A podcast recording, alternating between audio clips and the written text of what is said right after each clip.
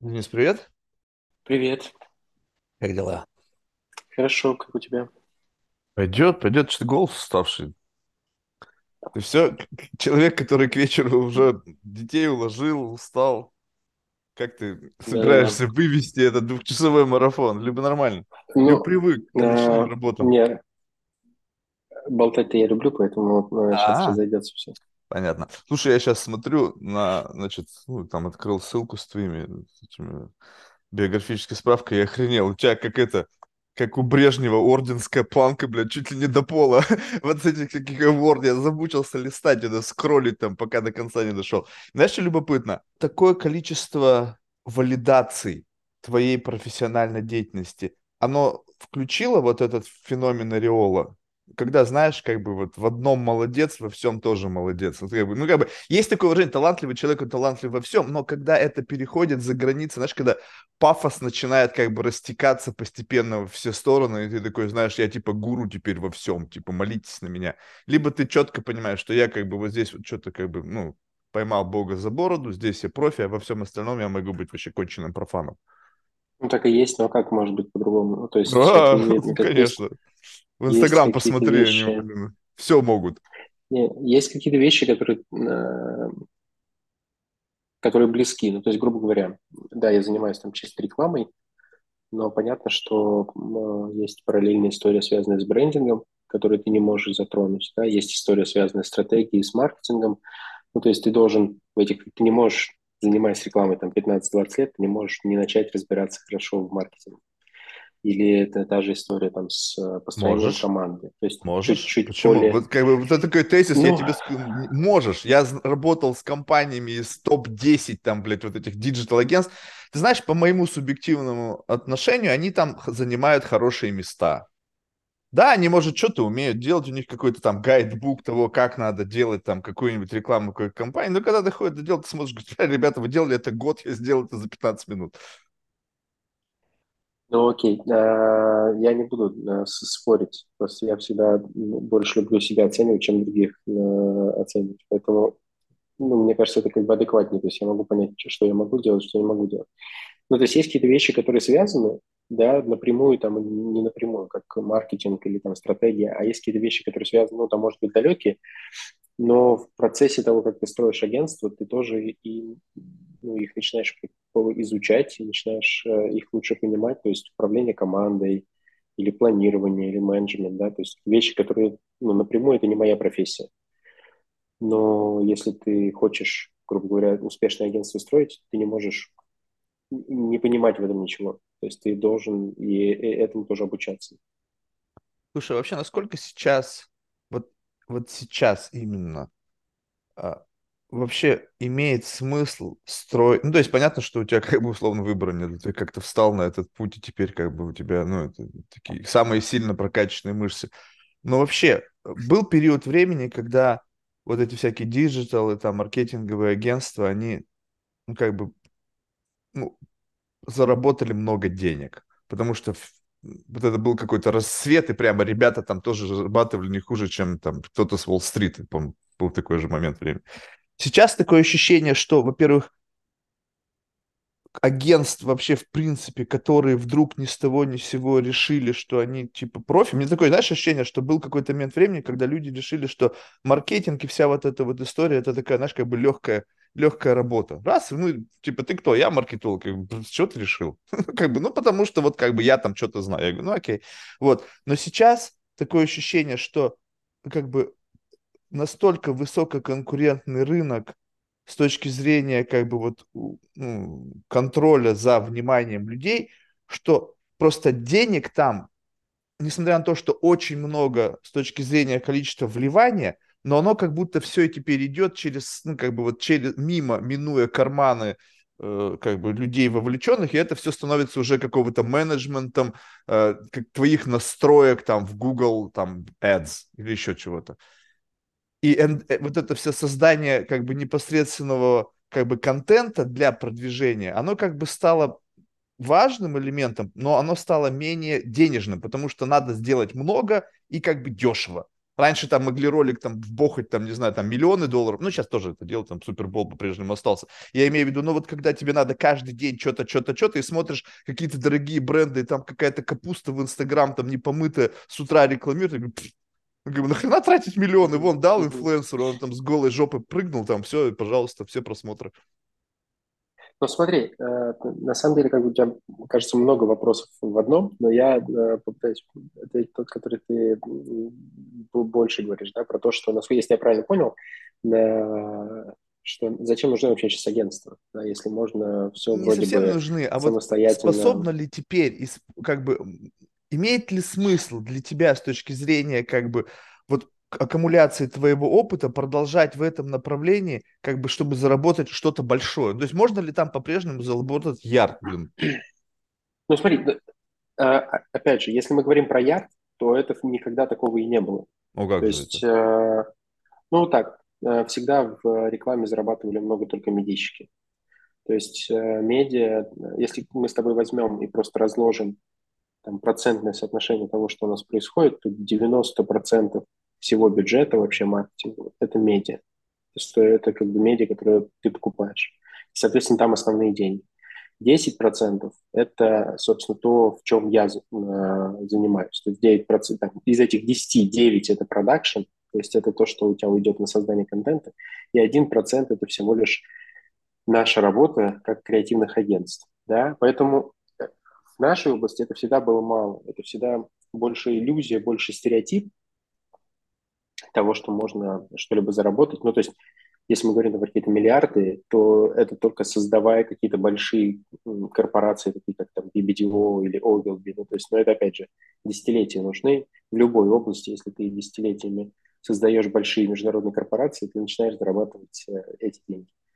Поэтому для меня, ну, и для меня это не вопрос а, денег, но я хочу тебе другим ответить на вопрос. То есть, да, действительно, как бы профессия во многом становится, особенно с выпуском там, чат, с выходом чата GPT или каких-то других нейронок, то есть очень многие вещи становятся легче делать. То есть даже если ты не обладаешь большим профессиональным, ну, опытом профессиональным или там историей, все становится гораздо проще.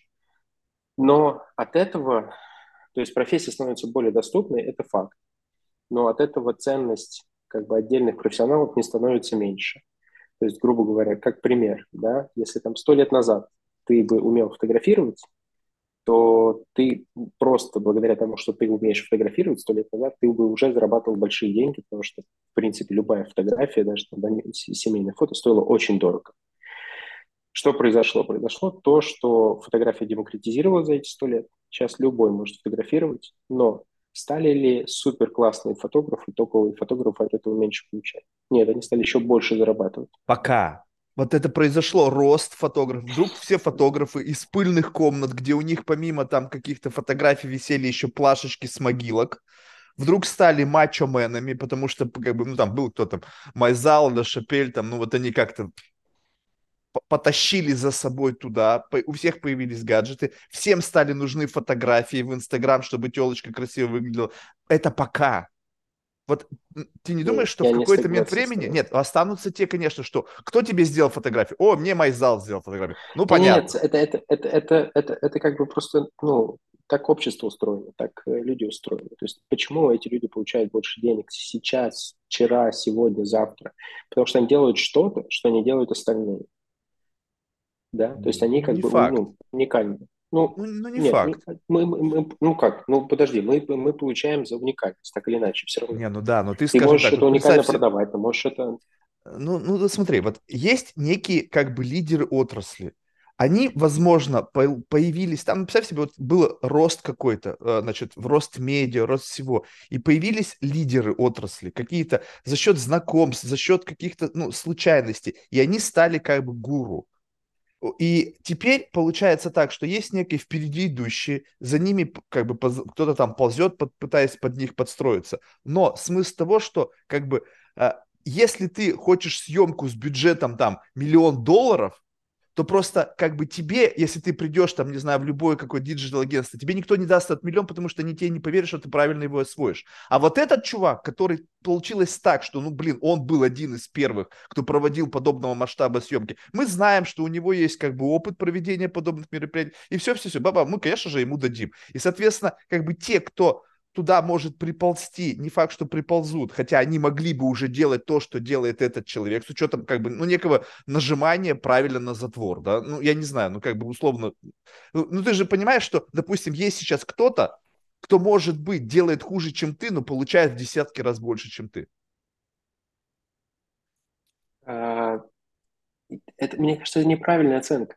Как это неправильно? Но ну, мы же сейчас говорим о том, ну, как бы и признание они больше получают, потому что он сидит там где-нибудь в каком-нибудь э, э, супер крутой компании, дизайнер, блядь, визуал дизайнер какой-то в Apple. Бы, э, э, это, эта оценка правильная, если, ну, почему я говорю, что она неправильная? Если ты живешь с э, установкой в голове о том, что есть прямая корреляция между тем, насколько хорошо ты делаешь и насколько хорошо ты зарабатываешь. Это вообще две разные вещи делать качественно свою профессию, это две разные вещи. Ты можешь себя продавать как угодно. Ты можешь быть средним профессионалом в любой области и получать супер хорошие деньги, потому что ты хорошо себя продаешь, потому что ты умеешь, ты понимаешь, как все оптимизировать, ты не берешься за те заказы, которые для тебя не маржинальны. Ну, то есть это, это вообще другая наука, как бы финансовая грамотность, то, как ты управляешь своими деньгами, это другая область.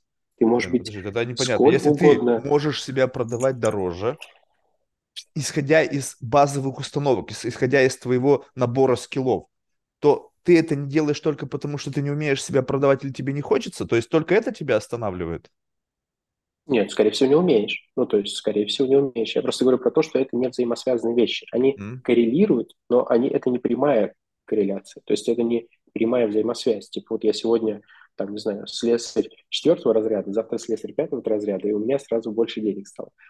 Но нет, как бы так в, в жизни, в рыночной экономике так не происходит. Это происходит только вот в Советском Союзе, когда ты и то, как бы, да, стал ли ты лучше слесарем, когда тебе пятую, э, пять разряд назначили, или ты просто с кем-то договорился опять, да, или ты с кем-то подружился, и поэтому тебе дали пятый разряд.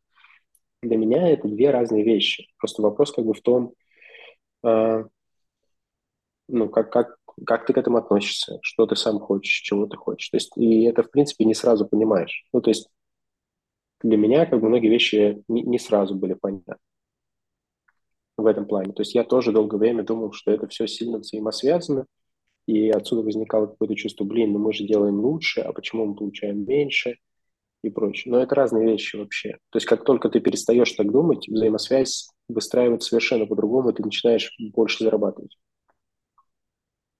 Ну так вот, тогда возвращаясь к предыдущему, ты сказал, что вот у этих людей, которые, допустим, они, э, ну, там, взяли мы в пример фотографов, да, что у них это будет продолжаться. А продолжаться, мне кажется, это не будет, это останется вот ровно в той пропорции, что останется какое-то количество людей, которые саккумулируют, как бы, э, ну, как это сказать, если ты хочешь отличиться и как бы, чтобы твоя фотография была не просто фотография, фотография забренденная, заклемленная условно каким-то узнаваемым среди широкого круга людей человеком, они по-прежнему останутся. И, и там как будто бы свято место пусто не бывает, там будет какой-то набор, вот знаешь, как бы такая небольшая группа все равно. Все остальное это будет размытый градиент, но если это не это, то вообще мне не имеет смысла протить что-то посередине, ну, то есть, как бы невозможно поддерживать такое количество, э, ну, количество э, оплаты труда при том, что запрос на качество фотографий снижается. Смотри, мы, мне кажется, мы очень, э, об очень таких образных, аморфных вещах рассуждаем, проще переходить к Ну смотри, давай так, вот. качество Если мы говорим хуже стало... рекламу, э, не, не, не, я, я, я понял, качества. Э, нет, происходит просто демократизация, то есть происходит более простой вход в профессию. Все, как в любой профессии. Чем дольше профессия существует, если появляются новые инструменты, становится проще и проще чем-то заниматься. Ну, то есть, если мы посмотрим на любой там вид деятельности, от э, конькобежного спорта, автомобильного спорта, э, от там, 100 лет назад и сегодня, то уровень демократизации доступности этих видов спорта но он в разы выше. То же самое происходит и с, с нашей профессией. То есть в этом плане, вот для меня, мне кажется, важно, это надо понять вообще, чего ты хочешь. То есть мы с тобой говорим там, э, зарабатывать э, большие деньги. Ну, то есть, а не всем же это нужно. То есть люди, которые хотят зарабатывать большие деньги, они смогут зарабатывать большие деньги. Но если мы по-честному говорим про рекламу, то я говорю, что если вы хотите зарабатывать большие деньги в рекламе, то надо идти не в креатив, надо идти в консалтинг или в, в, в медику. Вот где основные деньги там их проще заработать большие деньги. А в той области, в которой я, например, работаю, да, э, зарабатывать супер большие деньги, но это надо прям постараться, надо что-то такое придумать, за счет чего ты будешь это делать. То есть прям очень сильно выделиться, да. То есть понятно же, что есть определенная емкость рынка. Чем она меньше, тем тебе сложнее заработать большие деньги, тем тебе больше нужно выкрутиться в этой истории. Вот емкость рынка в креативе, в креативной рекламе, она меньше в разы, чем емкость рынка там, в медийной рекламе. Да, это, ну, тогда получается так, что как бы ты это делаешь исключительно для ре- реализации амбиций, не связыванием зарабатывания денег. Да нет, почему? То есть, не, ну, это, ну вопрос... понятно, что это какой-то баланс, но вот в целом получается, что ты прекрасно, ну, ты сейчас артикулированно сказал, что, в принципе, если ты хочешь много денег, то тебе не сюда, так? Значит, ты продолжая так заниматься этим. Что значит много денег? Ну, то есть у всех же это разные понятия. То есть для меня Блин, ну много это много. денег, которые я... Ну, сколько много? Ну, сколько ты хочешь в месяц? Ну, то есть, вот давай определим это понятие, что значит много в месяц. Что значит много в месяц? Блин, ну... Ну, видишь, у меня немножко извращенное представление. Ну, вот сейчас я бы хотел следующий level, да, ну, как бы 10 миллионов after tax в год. Ну, долларов, естественно. В год. Ну, это а, нормальные деньги для... Да, но я, я, я честно к себе отношусь, я просто проблем. понимаю, что я больше как бы вряд ли вытяну. Ну, то есть, если бы у меня была возможность, я бы, блин, ну, посмотри на хедж-фонды некоторые. Блин, чувак заработал в этом году 900 миллионов долларов. Я думаю, хорошо живет. Слушай, ну, э, вот грубо говоря, э, зарплата в Америке креативного директора не супер топового ну, вообще не топового, то есть просто вот среднего, да, порядка э, там, 10, 13, 14 тысяч долларов. Это уже чистые его деньги в месяц. Ну, это в Америке вообще тяжело на эти деньги выжить. Это вообще на грани выживания. У меня, блин, только, ну, блин, кондоминиум 10 тысяч стоит. Блин, как жить-то, блин? Не, ну почему, почему на 12 тысяч тяжело выжить? Тяжело выжить. Ну, смотря где, но если ты живешь там где-то там, не знаю, в захолустье, блин, или там один, то как бы жить, понимаешь, вот вопрос в том, что нужно тогда понять, что значит как бы уровень жизни. Мы, наверное, с этого начали. Нет, так ты говоришь, ты говоришь, э, э, ты в миллионах в чем имеешь в виду? В долларах? Естественно. Ну, но это вполне возможные цифры. Ну, в любом случае. Я тебе просто привожу, привожу пример того, что это возможно в этой области. То есть, но, возможно, скорее всего, уже на уровне, когда ты владелец агентства, не когда ты э, ну, наемный сотрудник. Mm. То есть наемным сотрудникам это возможно, ну, наверное, на уровне э, консалтинговых агентств, да, тоже возможно. Сомневаюсь, я когда смотрел последний раз спи, этот, ну, этот, э, RS-репорт Apple, ну, вроде там должен быть какая-то должность дизайнера, да, какого-то там директоров креатива. Там, по-моему, даже нету такого в числе топ экзекьютив, которые получили compensation. Что-то там CTO. Ну, то есть я думаю, что даже на уровне э, как бы таких, ну, хотя, может быть, там где-то, но это не будет кэш. Это будет какой-нибудь там, не знаю, полтора миллиона кэш и там, а все остальное опционы, там какие-то на акции. То есть, видишь, э, все равно, то есть это все равно вопрос, такой объем денег, это, как ты совершенно справедливо подметил, это уже не это не уже не крафт, это уже менеджмент. Ты уже менеджешь какое-то количество вот этих мастеров, которых там, не знаю, сотни, две сотни, которые делают какой-то большой объем, который позволяет тебе вывозить подобный уровень дохода. Поэтому я как бы я вот на это и смотрю, что ты как бы либо ты хочешь э, быть классным мастером, ну, то есть как бы вот закрепить себя в профессии как, не знаю, там, ну, какой-то, не знаю, там, супер, супер креативный, э, супер декорированный специалист по созданию какой-то там какого-то дизайна. Либо же ты сейчас на пути трансформирования в, в управленца, который хочет под собой, зная хорошо рынок, зная хорошо, как бы вообще, как это все правильно делать с позиции имплементации, хочет создать компанию, которая будет управлять такими, как, ну, там, junior или там senior level профессионалами. Ну, смотри, давай начнем с того, на какой фазе там я сейчас нахожусь. То есть все медальки, о которых ты говорил, все награды, о которых ты говорил, все это было в момент, ну, как бы, для меня это уже в прошлой жизни. Да, после того, как началась война, я вышел из всех бизнесов, из российских. То есть я вышел из Франции, я вышел из а, была у нас еще школа рекламная, Maths Courses. То есть я не являюсь ни партнером, я с, э, ну, остался сооснователем, но не являюсь уже партнером в этих проектах, никак к ним не причастен. А, поэтому сейчас я полтора года нахожусь в таком свободном плавании. То есть я просто делаю только то, что мне интересно. То есть делаю на те проекты, которые меня зовут. Для меня сейчас, если ты спрашиваешь, как, как, что мне сейчас интересно, то есть мне по-прежнему интересен брендинг, и я считаю, что это как раз та область и та история. Все по-разному понимают слово брендинг, я расскажу, что я имею в виду под этим понятием. Для меня это как раз та история, где я могу чувствовать свою максимальную пользу.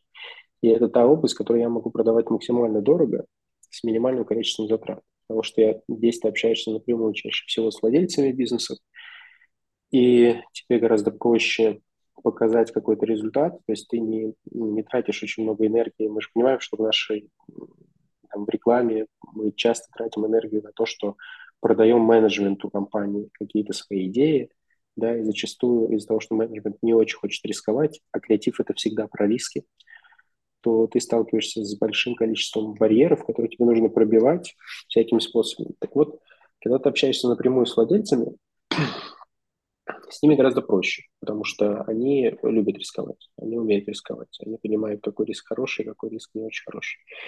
И мне интересна эта область больше, потому что здесь я чувствую вот этот баланс да, между жизнью, то есть тем, как мне получается жить нормально, и а, при этом делать какие-то интересные проекты, и при этом еще и зарабатывать хорошо.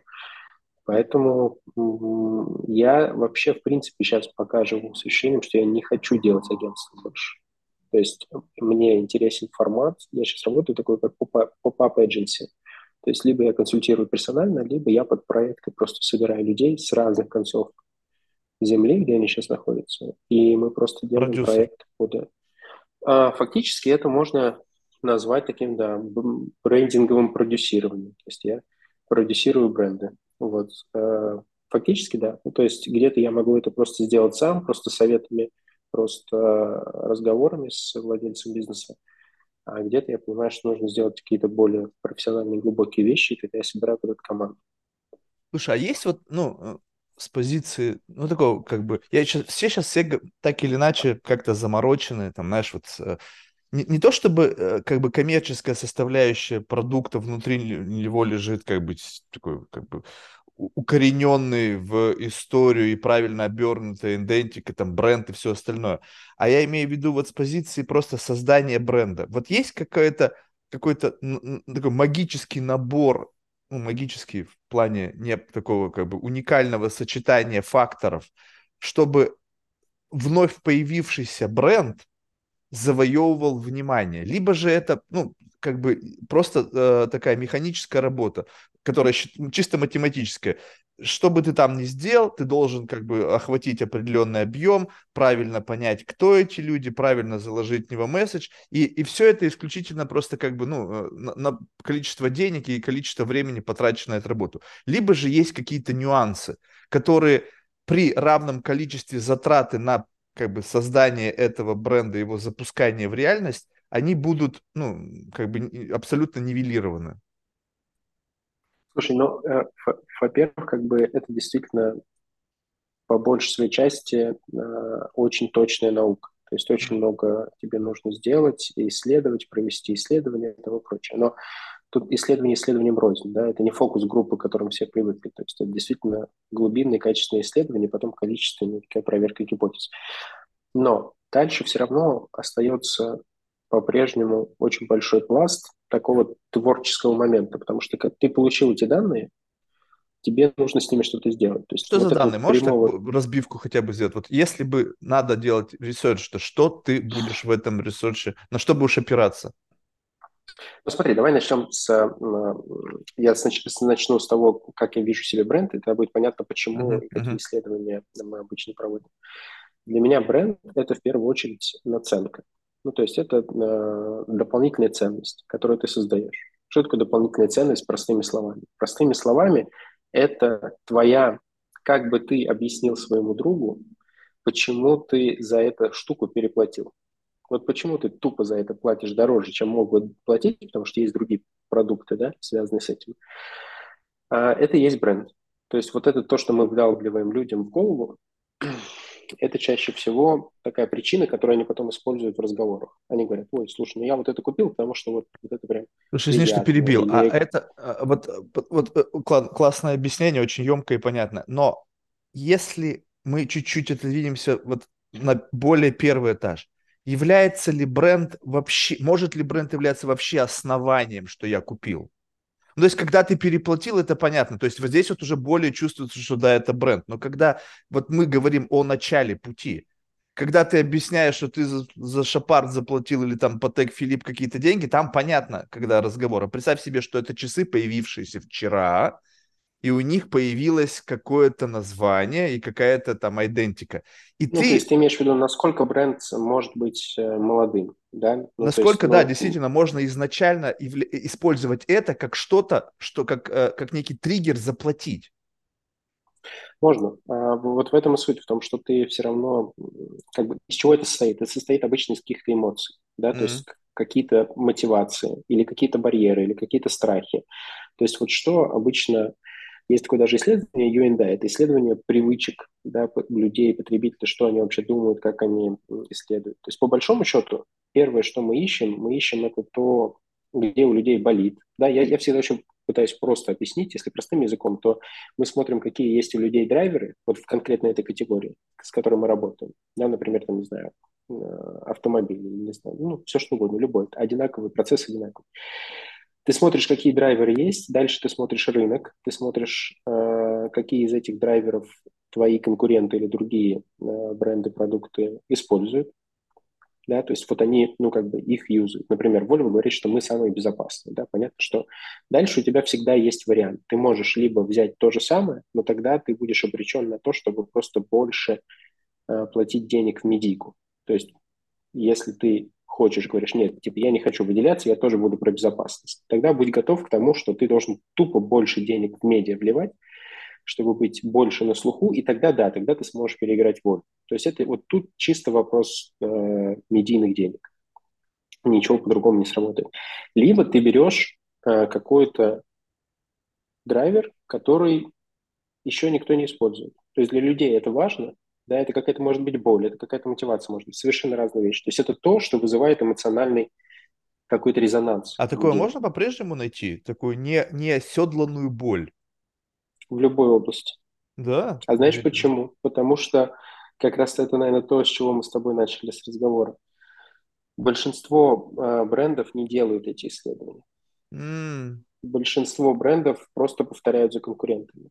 И э, в этом самая большая проблема. Там за 15-20 лет, что я работаю и сталкиваюсь со всеми этими исследованиями, в каждой области всегда есть 2-3 боли, два-три драйвера, которые никто из игроков не использует. Подожди, вот тут любопытно. Вот представь себе, что ты увлечен, ну, то есть ты как бы условно такой нерд, да, ну, то есть ты как бы можешь увидеть некую боль там, где ее реально у людей нет. И вот тут любопытно. Тот момент, когда ты говоришь, что есть неоседланные боли, это не является ли случайно тем, что вы в силу своей какой-то такой, ну, задроченности вот на эту тему, видите то, что по факту может стать болью, но не является. И вы Нет, просто ее же... подсвечиваете и говорите, вот, вот это, как же ты жил без вот этого? Ты такой, и ты такой в этот момент, а, как больно, блин, точно, как я жил без все эти годы. На самом деле этой боли Смотри, не существовало. А ну, во-первых, это как раз и делается, вот эта часть как раз делается исследованием. То mm-hmm. есть ты это не формулируешь в голове. То есть здесь не, невозможно ошибиться. То есть сначала проводишь качественные исследования, ты это выявляешь, потом ты находишь какой-то единый мотив, который есть, и ты его количественно тестируешь. То есть ты проводишь там несколько тысяч интервью и проверяешь, а действительно ли это есть, да? Не, не была ли это случайность, что вот там у тех 10 человек, которые мы провели качественно, а, она, она только у них есть, а у остальных нет. То есть в этом плане это чисто социология, то есть здесь ничего другого нету. А если мы говорим про второй вопрос, мне кажется, он тебе состоит, это в том, что можно ли создать боль. А, куча примеров а, того, как раз как это работает. Я как раз очень люблю, у нас было во Франции такое понятие, как культурная норма. это вообще другой подход. То есть ты можешь позиционирование или бренд строить на том, как ты рассказываешь про бренд и зачем он нужен, да, или про продукт, а можешь строить совершенно по-другому. То есть я вот расскажу пример, который я очень люблю про DAF. Э, помнишь, ну, ты знаешь компанию, наверное, которую они запустили DAF Real Beauty. Да, то есть про DAF. Я вообще не знаю ничего из этого. Ничего не знаешь? Ну, э, помнишь, окей, ты видел наверняка кучу рекламы, где они начали использовать полных женщин, э, пожилых женщин. Блин, женщин, тоже не могу тебе сказать. Я последние вообще 10 лет у меня, где есть Нет, возможность это... включить рекламу, знаешь, там, заплатить экстра, чтобы... Это как раз 15, последние там 15-20 лет. Ну, неважно. В общем, а, они запустили рекламу, которая говорит про то, что надо принимать себя. Ну, то есть не надо заниматься э, декоративной косметикой там и прочее. То есть они начали, они увидели тренд, что у людей появляется вот этот маленький мотив, который никто не использует из другой косметики да, как ты, ну, мы с тобой говорим, что типа бывают и такие, вот, пожалуйста, пример, там, где гигант просто нашел мотивацию, которую раньше никто не использовал, не видел.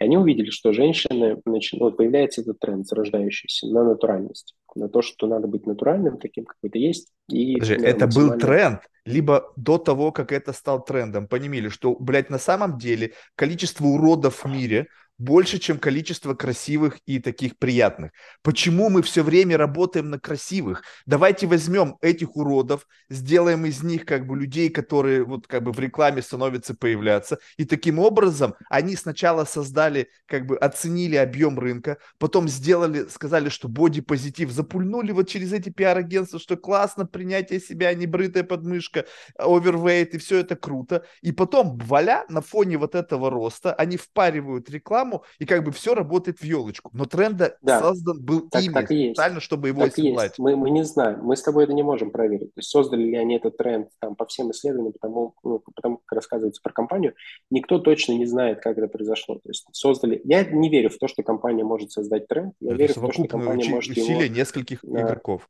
компания может его усилить. Это да. И это как раз про это, про что я говорю, что история про культурные нормы. То есть мы часто старались сделать свои компании, как раз развивая да, тренды. Но, опять же, для, тебя, для этого нужны большие медиабюджеты. И тут ты совершенно правильно понял, что логика была у них именно такой. Почему они? Да? То есть большинство людей, в том числе и в маркетинге, считают, что типа DAF – это вот просто тренд на социализацию, на такую социальную ответственность. Поэтому они начали поддерживать э, людей, личность, их проблемы. Но на самом деле за этим, за всем есть очень рациональное, холодное математическое вычисление. Они были лидером в категории э, ухаживающей косметики. И эта категория стагнировала и ну, как бы уменьшалась. А росла категория декоративной косметики, там, где их нет. И, соответственно, когда они начали прокачивать, пропагандировать, да, это, ну, на самом деле, это самое правильное слово, это пропаганда. Когда они начали пропагандировать вот эту историю натуральной красоты, то они что же делали? С точки зрения бизнеса они растили свою категорию ухаживающей косметики. А в этой категории они лидеры. Соответственно, растя эту категорию, они увеличивают свои обороты, свои доходы. Все. Очень просто и логично. Давай, может быть, э, как бы, я понимаю э, твои примеры, но они, когда, знаешь, вот э, мы сейчас говорим о каких-то больших историях, когда у ребят, в принципе, десятки миллионов долларов, чтобы как бы подумать, отработать и все остальное. Мне больше интересно как бы с позиции как бы с нуля. Вот когда мы речь идет, когда у нас там бюджет, какая-то там мелочь бренчащая в карманах, это когда у нас есть какие-то нереальные амбиции что-то сделать, что-то как бы, ну, как бы что-то оседлать, что-то заработать, что-то создать, не принципиально, да?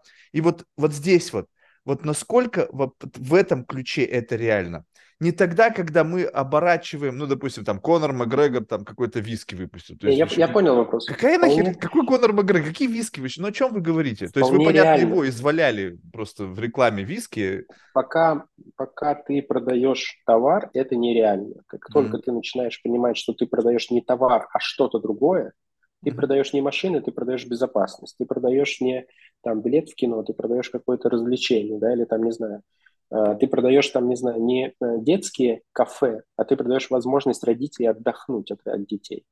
Mm-hmm. Вот пока ты не понимаешь, что ты продаешь, mm-hmm. это невозможно. Ты бренд не построишь. Бренд это вот это эмоциональная наценка. То есть мы на самом деле то, как, как я говорю, то оправдание, почему я за это переплачиваю. То есть я поэтому не очень, я вот не люблю, не верю в бренды дешевые. То есть вот, грубо говоря, бренды на уровне скидок или на уровне, э, ну да, на уровне скидок, наверное это, это невозможно, на мой взгляд. Я не, не, не могу тебе назвать ни одного примера как бренда, именно бренда, который работает. Семейство Кардашьян, посмотри, там все супер дешево, блядь, но они охуевшие такие, свои, за счет своих инстаграмов там миллиардных, совокупных, просто берут и заходят на рынок и зарабатывают сразу же какие-то нереальные капитализации. Говно последнее, мне кажется, в каком-то китайском бачке там все сварено, и они получают результат. Вот, поэтому, на, на мой взгляд, как может ли это получаться у, у маленьких брендов, да, может. Для этого не нужно иметь большие медиабюджеты. То есть это может быть там маленькая автомастерская, конкретная одна. То есть э, это все возможно. Просто другой вопрос, в чем проблема здесь? Почему мы редко такое видим? На самом деле мы такое видим, когда вот мы там презервативочные, да, там в Москве появлялся, или что-то такое. То есть когда появляются какие-то яркие культурные проекты, ну не культурные, яркие какие-то э, продукты, да, яркие представительства, там, не знаю, рестораны, кафе, ну какие-то маленькие бизнесы, но с очень большим характером. Это и есть попытка создать как бы бренд, когда люди, может быть, неосознанно, может быть, осознанно создают как бы эту историю. Но Проблема здесь в другом. Проблема в том, что чаще всего вот эти все маленькие бизнесы создаются людьми, которые маркетингом профессионально не занимались. Чаще всего. Они просто вот предприниматели такие делают бизнес. И, э, а нанять там таких э, людей, которые занимаются профессионально этим, им очень дорого. Вот мы буквально вчера с своим другом, стратегом, обсуждали эту проблему, что первый, кто придумает, э, как маркетинг, как брендинг сделать более доступным, да, озолотиться, потому что количество клиентов, вот я сейчас работаю, например, в основном на Центральную Азию, клиентов, которые могут позволить себе со мной работать, там не так много, ну, то есть там, 10-20, может быть, те, кто могут потянуть мои косты, да, те, кто готовы к этому и те, кто понимают, ну, как бы, зачем им это нужно, потому что, ну, я же не могу, как бы, навязывать людям. Если люди не понимают, зачем им это нужно, даже если у них есть деньги, они не будут покупать меня услуги. Вот. А, так вот, этих клиентов там очень мало. Если мы говорим про то, что придумать, как этот продукт продавать, делать, вот как раз малым бизнесом, предпринимателям, ну, их там миллион. То есть ты можешь гораздо больше на этом, емкость этого рынка на самом деле гораздо больше. То есть, условно, какая-то как бы ди- некий такая диджитализация того опыта и тех возможностей, которые у тебя есть, и как бы косты распределяются в силу автоматизации этого. То есть как бы каждый платит какой-то условно небольшой там subscription fee за доступ к какой-то большой там генеративному да, да. нетворку, который про- проучен как, как некая как бы как ты ее обучил, и она выдает как бы совершенно правильный результат. Слушай, это любопытно, в том, плане, что э, как бы вот выход на рынок теперь, э, он как бы, ну я не знаю, то есть ты говоришь, что да, вот эти люди не могут себе позволить, либо как бы просто не могут эм, э, как бы придумать, потому что у них недостаточно опыта.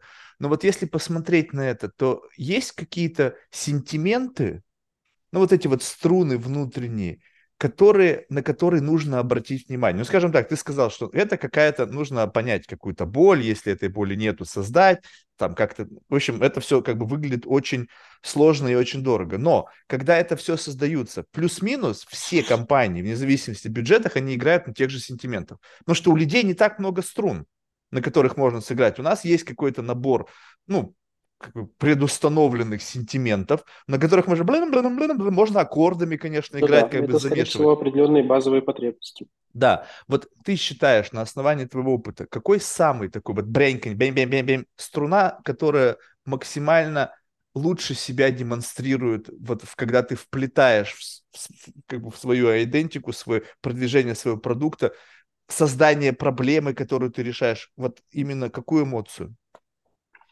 Слушай, ну не, не, нет такого. Ну, то есть э, это всегда общем, все равно нету вот такого типа, ты берешь, знаешь, там, ну, вот давай возьмем там секс, и все, секс будет продавать. Или, там, Не, ну понятно, что сейчас это как бы микс, такие сложные коктейли, там, из того, другого, третьего, секс плюс безопасность. Безопасность это что? Это некий страх, да, струна страха. Трен, трен, трен. Когда ты говоришь, что это безопасно, значит, ты как бы играешь на струне страха, по факту ведь, как бы говоря о безопасности. Ну, Э, я могу сказать точно, что это всегда есть. То есть вот как в косметике мы с тобой сейчас DAF обсуждали, вот у людей ты прав в том плане, что те стандарты, которые сначала э, и индустрии шоу-бизнеса, и э, косметические компании задали, этим стандартам соответствует там, не знаю, 1% людей, населения. Да? Остальные 99% стремятся к этому стандарту, не соответствуют ему, чаще всего не доходят до этого стандарта, и живут всю жизнь вот в такой депрессии, в ощущении, ну, как бы нелюбви к себе. И вот, э, вот эту боль ты можешь взять и на ней построить что-то, да, то есть сделать какое-то предложение. Но проблема в том, что мы же не работаем вот с чистой. Тут же надо еще понять, а что ты это предла... ну, как бы, что предложить это, да?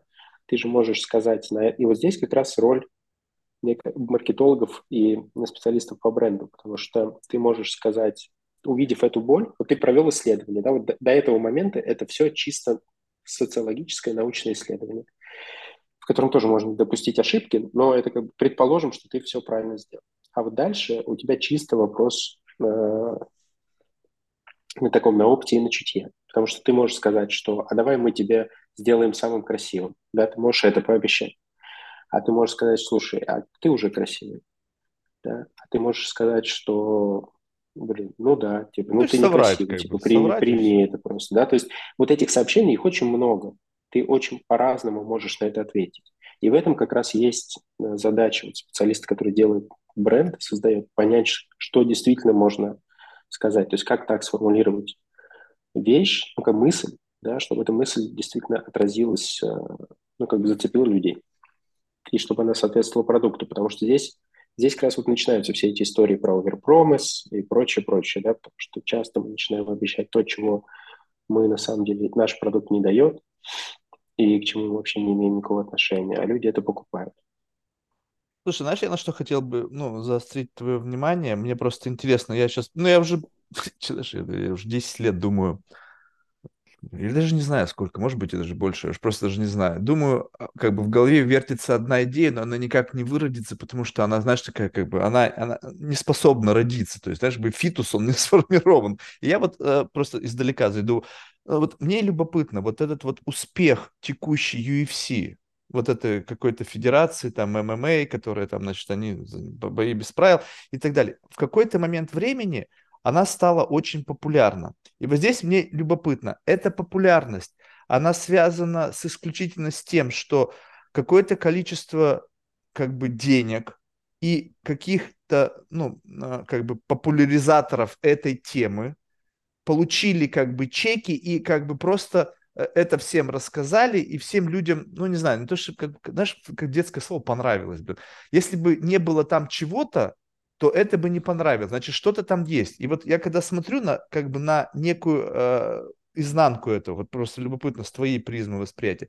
То есть по факту людям нравится смотреть как ну, какие-то гладиаторские бои, по факту. Вот так вот. То, что есть, как бы, у нас есть некая привязка к этому, уходящая корнями там, в тысячелетнюю историю человечества, когда людям по какой-то причине нравится смотреть, как ну, люди друг друга избивают то есть как бы за болью, да, вот, но это все сопряжено как бы с травмами внутри как бы вот этого комьюнити из атлетов, да, вот, я же думал, а как можно ли из этого извлечь компонент просто любви человека к боли и поместить эту плоскость просто ментальную, когда представь себе, что это ментальный махач, но как бы боль там есть, поскольку тебя как бы ну тоже каким-то образом условно только ментально насилуют, да, и ты получаешь ментальные панчи.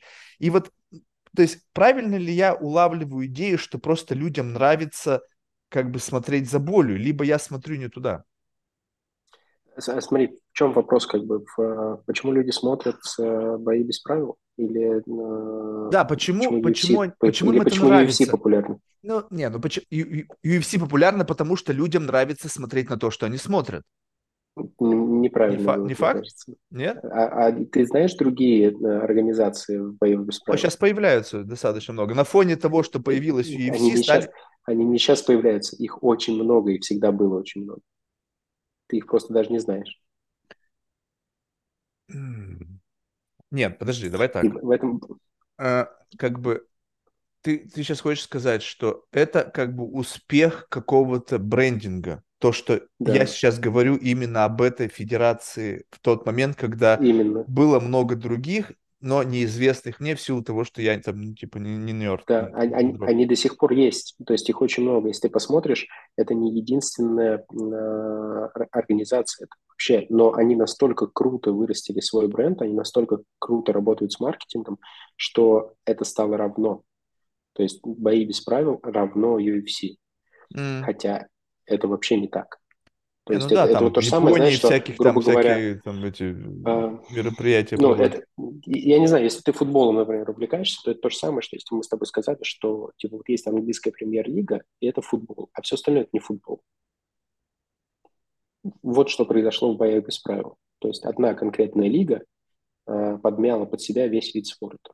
Послушай, я, я это ну, немножко в другую сторону хочу понять. То есть, окей, есть какое-то многообразие лиг или федераций и так далее. Есть ребята там с миллиардами казиношных денег, которые нужно времени направили поток этих денег на популяризацию этого, этой федерации. Но на чем они сидят?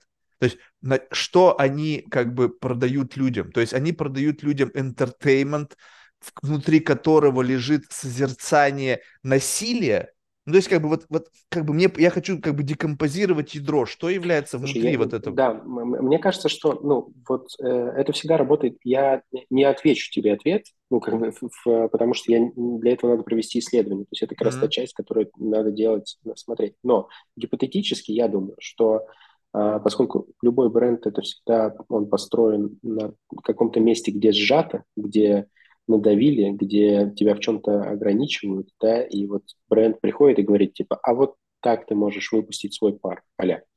Mm. А, мне кажется, что популярность UFC построена, и вообще всех боев без правил последние годы построена на том, что общество становится все более, как сказать, менее агрессивным. Mm. Ну, то есть правила в обществе выстраивают все более-более, ну, как бы все меньше драк на улице, да, все, все, ну, оно становится как более цивилизованным. Не могу правильно слова подобрать, но я думаю, ты понимаешь, о чем я говорю. Да, То есть, грубо говоря, агрессия, она зажимается, ограничивается и социально не одобряется. И поэтому появляются такие места, где эта социальная агрессия одобряется, да, выпускается. И, собственно, с этим связано, на мой взгляд, с этим связана история того, что сейчас UFC стали более популярны, чем бокс. Потому что, вот опять же, когда ты маркетинг делаешь, надо понимать правильно, что с чем сравнивать. То есть первое, что почему именно популярны бои без правил, да, более популярны становятся, чем бокс. То есть, на мой взгляд, потому что раньше был бокс более популярен. И это, мне кажется, как раз связано с тем, что это более агрессивный вид спорта, и вот с этим как бы нормализацией. С, Мне кажется, чеки по-прежнему что... в, в боксе больше, чем в UFC. А, ну... Pay-per-view, они, по-моему, больше. Сына Майвезера, там какие-то контракты, блядь, нереальные. Даже Макгрегор получил большие деньги за то, что он был в, не в UFC, а именно в, на, в боксерском поединке. Соответственно, ну, популярность... Слушай, он в боксерском поединке был, потому что ну, просто противник был боксер. Ну, то есть да, но как бы что... не, он же не... Как бы именно эффект был, что он туда должен был прийти, чтобы получить большие деньги. То есть да, там платят вот, чисто вот. А теперь да, а второй вопрос как раз в том, что UFC делает супермаркетинг. И вот mm-hmm. то, что мы сейчас с тобой вот этот пример проводим, то есть они четко понимают, где их э, потенциальная аудитория, то есть где их там, э, как сказать, э, где их бизнес может расти, за счет чего, за счет какой аудитории их бизнес может расти. Поэтому они туда идут. То есть они поэтому постоянно делают эти вот выставочные бои. Да? Это же все раскручивается, то есть это же планируется все. Выставочные бои с боксом. Они перетягивают людей, фанатов из бокса в свой вид спорта. А второй момент, что они делают, они, а, если ты посмотришь, например, последние все самые известные бойцы или самые раскрученные бойцы, так скажем, UFC, они все э, мусульмане. И, ну, много, все очень так, много не то, сейчас... чтобы уж все там ну, не все, но большинство, то есть и их очень много, да, тот же, почему так Нурмагомедова тоже так же раскручивали в том числе, потому что, почему стал таким популярным, да, как Роналдо в том же Инстаграме. Именно потому, что арабский мир очень большой, и я не думаю, что в этом дело. Э, я, там, мне нравится история другая. Они просто рождены бойцами, понимаешь? Это просто реальные ассасины. Да нет, ну это вопрос... Это, это вопрос же... Вот, подожди, подожди, вот тут любопытно. Я, я, я сейчас очень плохо буду перевирать, но, в общем, история такая, что кто-то, я где-то это, может быть, я это придумал вообще, но тут нужно как бы погуглить. История была такая, что если наложить карту боли на карту девелопмента боксерской вот этой как бы зала славы, то те места, где было, те нации, где было больше боли, они были победителями и чемпионами в определенный момент времени среди других многообра... других наций. Ну, то есть получается, что Нет, в ну, какой-то ну, момент времени всего... евреи были чемпионами по боксу, сложно себе представить. Потом были итальянцы и так далее. Ну, в общем, какой-то. Теперь это Латинская Америка и Кавказ. Так? То есть, получается, да, там я, я, говорю, я говорю не про это. Аф- Африка. Я говорю про, я говорю про э, арабский мир, который сейчас захватывается массово тем же UFC, где постоянно проходят э, все последние турниры, они там проводят. И э, там Нурмагомедов как раз очень популярен. И я говорю про то, что у них чисто очень логичный маркетинг. То есть они понимают, ага, вот есть кусок, где мы можем отъесть у бокса. Ага, вот есть кусок, где мы еще можем развиваться, где мы еще можем выстроить это там арабские страны. И вот они постепенно вот так вот выхватывают кусок за куском. При этом ну, для меня и все это чистой воды классно выстроенный маркетинг. Я не скажу бренд, потому что я пока не понимаю, что они продают. Ну, то есть для меня как бы вот как раз это самое главное. Что они продают? Э, самые главные как бы истории, сути бренда, на мой взгляд, она у них не сформулирована, по крайней мере, в коммуникации. То есть, может быть, она у них есть в голове главного продюсера, да, но в коммуникации они ее не сформулировали. Вот я поэтому и хочу сейчас понять. То есть продают они, представь себе, что, ну, можно ли сказать так, что на фоне, вот опять же, некого тренда бодипозитива, да, есть некий такой underlying тренд на феминизацию мужчин. Ну, то есть мужчины стали фемининными, и как бы кто бы что мне не говорил, идите нахер. Ну да, есть очаги там вот мускулинности, там Кавказ, Латинская Америка, Африка, там просто, блядь, не выживешь, если ты будешь фемининным, ну сожрут тебя, вот.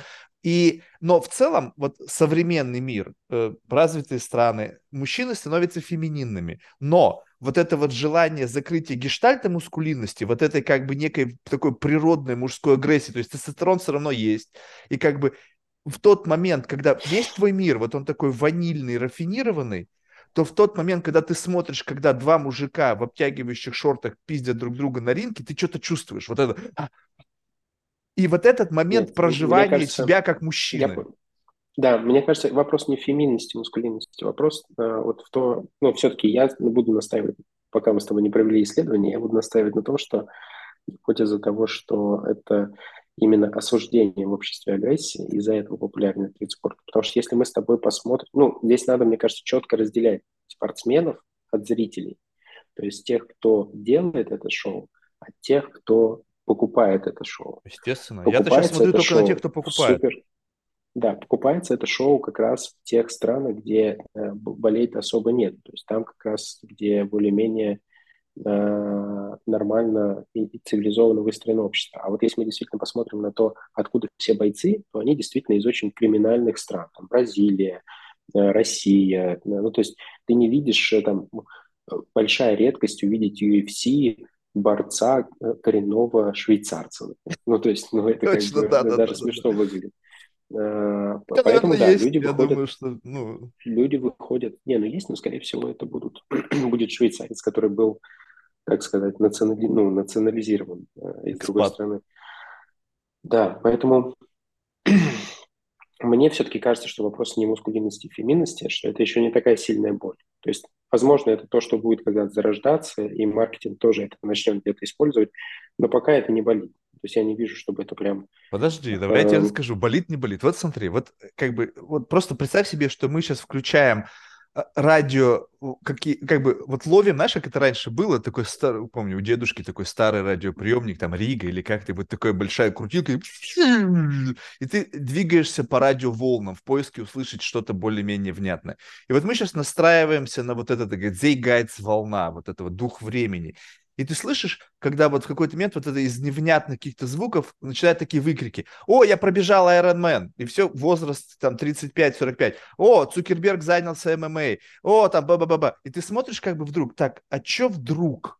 Это следствие влияния вот этой массовой маркетинговой кампании, вот этих организаций, которые занимаются популяризацией вот боев без правил, и, и, как бы люди смотрят, как бы оттуда доносится, как бы пробежать Iron Man. Это получается, Iron Man тоже участвует в этом забеге. Кто-то участвует там с каким-то, э, э, значит, э, как там, фридайвингом, да, что вроде бы как бы тоже, знаешь, вот это э экспло, как бы а, а, поиск границ своего вот чего-то вот такого, как бы границ своих возможностей. И все как будто играют на вот пределах человеческих возможностей, как бы как некий способ самоутверждения. То есть я чего-то достиг в финансовом плане, у меня хорошая семья, но я по-прежнему как бы в числе гладиаторов последний. И вот как бы вот людей-то что туда пушит? Просто задумайся вот так вот, ну какой хрен, у тебя все в порядке в жизни. И ты вдруг ни с того ни с сего решил бежать Iron Man год стараешься, что-то там бегаешь каждый день, какой-то там убиваешь свои суставы, связки, ну, если реально гробит твою жизнь. Ради чего? Ради того, чтобы потом повесить на себя медальку, и другие, кто не пробежал, м-м, там, Колян, он мужик, он Ironman пробежал. Ну да, это, ну как бы вот все, что это происходит, мне кажется, это такая определенная, опять же, демократизация, доступность геройства. То есть раньше медальки получали только супер редкие чуваки, а теперь вот я тоже могу пойти Э, в этом же прикол-то этих успех сейчас марафонов и прочего даже не в том, кто год тренировался, а в том, что чувак может неделю тренироваться, прийти и получить свою медальку за 5 километров, понимаешь? В этом, в том, что почему вот эти все более короткие дистанции появляются и прочее. То есть можно же было занять там позицию и сказать, нет, типа, марафон, это вот только есть марафон и супермарафон. Все, все остальное это типа полная чушь. марафон. Да-да-да. А все остальное как бы это ерунда, да? Но нет, они как бы делают очень грамотно, то есть они делают э, вот эту демократизацию, то есть они дают доступность. И я могу себя почувствовать героем за очень... О, я понял. То есть это разговор о геройстве. То есть это не вопрос это, как это, бы, это разговор, феминизации, это маскулинизации, это вопрос как бы воз... статуса героя. У нас же тут сейчас есть Лига Героев, всякие там эти X-men ы, вот эта вся bullshit, который вдруг сейчас Мне развился. кажется, это, это вопрос серой жизни, как, как, как в принципе большинство людей, к сожалению, живет. То есть, когда у тебя в жизни то есть ты думаешь, что если шваркнуть это вот как в коллайдере, в конечном итоге, когда вот на кусочки это развалится, то это все от, от как бы скудной событийной насыщенности? Мне кажется, да. Блин, мне... это грустно, если это так. Как бы история с геройством почему-то мне больше нравится. История скучной жизни. Нет, так геройство на этом стоит. Ну, то есть я, я не говорю, что это, это не одно э, противодействие другому. То есть я говорю, что если копнешь глубже геройство, то пока окажется, что это все от того, что человек просто недоволен своей жизнью. Подожди, вот недоволен и как бы скучно. Вот, допустим, ну, взять Цукерберга, вряд ли у него скучная жизнь. Ну, как бы совершенно точно его жизнь не скучная. Его событийная насыщенность позавидует, блин, президент, наверное. Ну, хотя вряд ли президент не президент. Ну, в общем... Слушай, ну, а ты... Подожди, скучность же, она не складывается из насыщенности и ненасыщенности. Она скучность – это когда рутина больше всего создает скучность. Ой, ну, ты подожди, можешь ну, рутина, да, но там у него делать... каждый день какие-нибудь там презентации каких-нибудь сверхтехнологий, блядь, все супер excited, мы все excited, как это, это презентация Apple. Это тоже заебывало. Слушай, классно. Ну да, наверное. Я об этом не подумал, что если мы все такие накачанные каждый день, о, мы so excited каждый день, то, наверное, в конечном итоге ты вообще не excited. Побегу-ка я лучше марафон. Ну да, да, ты начинаешь э, какие-то, ты как бы в одной вещи уже чего-то, ты, это не, как бы рутина и скука не касается только людей, которые ничего не добились. Ты можешь супер добиться чего-то и от этого устать. Ну то есть ты mm. просто хочешь э, попробовать, от чего я. Поэтому, мне кажется, э, с этим в том числе связан вот этот вот тренд того, что большинство сейчас владельцев крупных корпораций э, очень усердно занимаются своим там телом, тем, как они выглядят. и прочее, прочее. Потому что это, вот, это их новая планка, в которой они соревнуются. То есть здесь мы уже посоревновались, здесь уже скучно, уже ничего не происходит. Вот как бы можно еще попробовать в этой планочке посоревноваться. Mm. То есть это попытка, мне кажется, разнообразить свою жизнь в первую очередь. То есть по факту, э, как, то есть борьба со скукой через получение статуса героя. Такой как бы самый такой лакомый mm-hmm. способ борьбы со скукой, да? среди... Может... Вот если на самом деле ты, там, мы говорим, ты просто задал вопрос, и я начал думать в голове, а если действительно какой-то сейчас вот тренд или там мотивация, которая, э, ну, которая вот э, сильна, да, на которой можно что-то попробовать сделать или поискать. Ну, во-первых, я, я поймался на мысли, что очень тяжело думать э, отстраненно от категории, ну, то есть когда мне в этом плане в профессии проще, то есть приходит там, не знаю, автомобильный бренд, и ты начинаешь вот именно конкретно в этой категории отталкиваться, у тебя есть от чего оттолкнуться. Да? Когда мы говорим просто в целом про жизнь, оттолкнуться очень тяжело. Вот, мне кажется, сейчас есть две большие истории, ну, их на самом деле, наверное, больше, но сейчас те, которые в голову мне пришли. Первое – это э, усталость от спорта, потому что он настолько становится, особенно в западном мире, и это под, подтверждают и некоторые бренды, которые делают свои активации. То есть ты должен заниматься спортом ты не можешь не заниматься спортом. То есть вот это, это превращается в такую определенную тюрьму э, социальную. То есть люди, которые не хотят заниматься спортом, они становятся изгоями.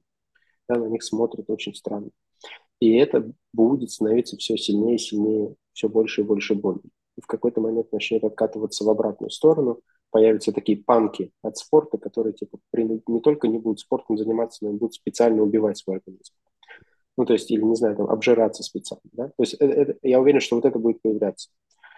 Э, чем больше, как бы, спорт будет э, захватывать общество. А второе, это, мне кажется, родительство. То есть, вот там очень много боли, которые практически не, э, не мало использованы. Потому что Ой, они очень правда, такие... Правда, мне кажется, родительство насиловали, блин, с момента появления, блин, коммерции.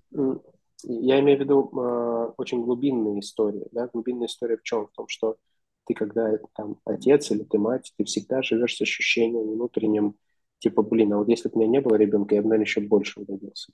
Понимаешь? То есть это всегда вопрос... А, вот, с этой точки зрения. Да, вот этот внутренний... А тебя еще общество начинает давить, потому что должен быть хорошим отцом, ты должен быть хорошей матерью, ты должен соответствовать стандартам, ты должен делать это. И вот этот внутренний нерв, мне кажется, он как раз вот проявляется, вот эта child-free история, это как раз вот это тоже начинает, ну, вот это и вылезает, да, то, что люди пытаются как бы немножко по-другому с этим. То есть они видят это у своих родителей и сами а, уже не хотят иметь детей, то есть начинают уже отказываться от этой истории.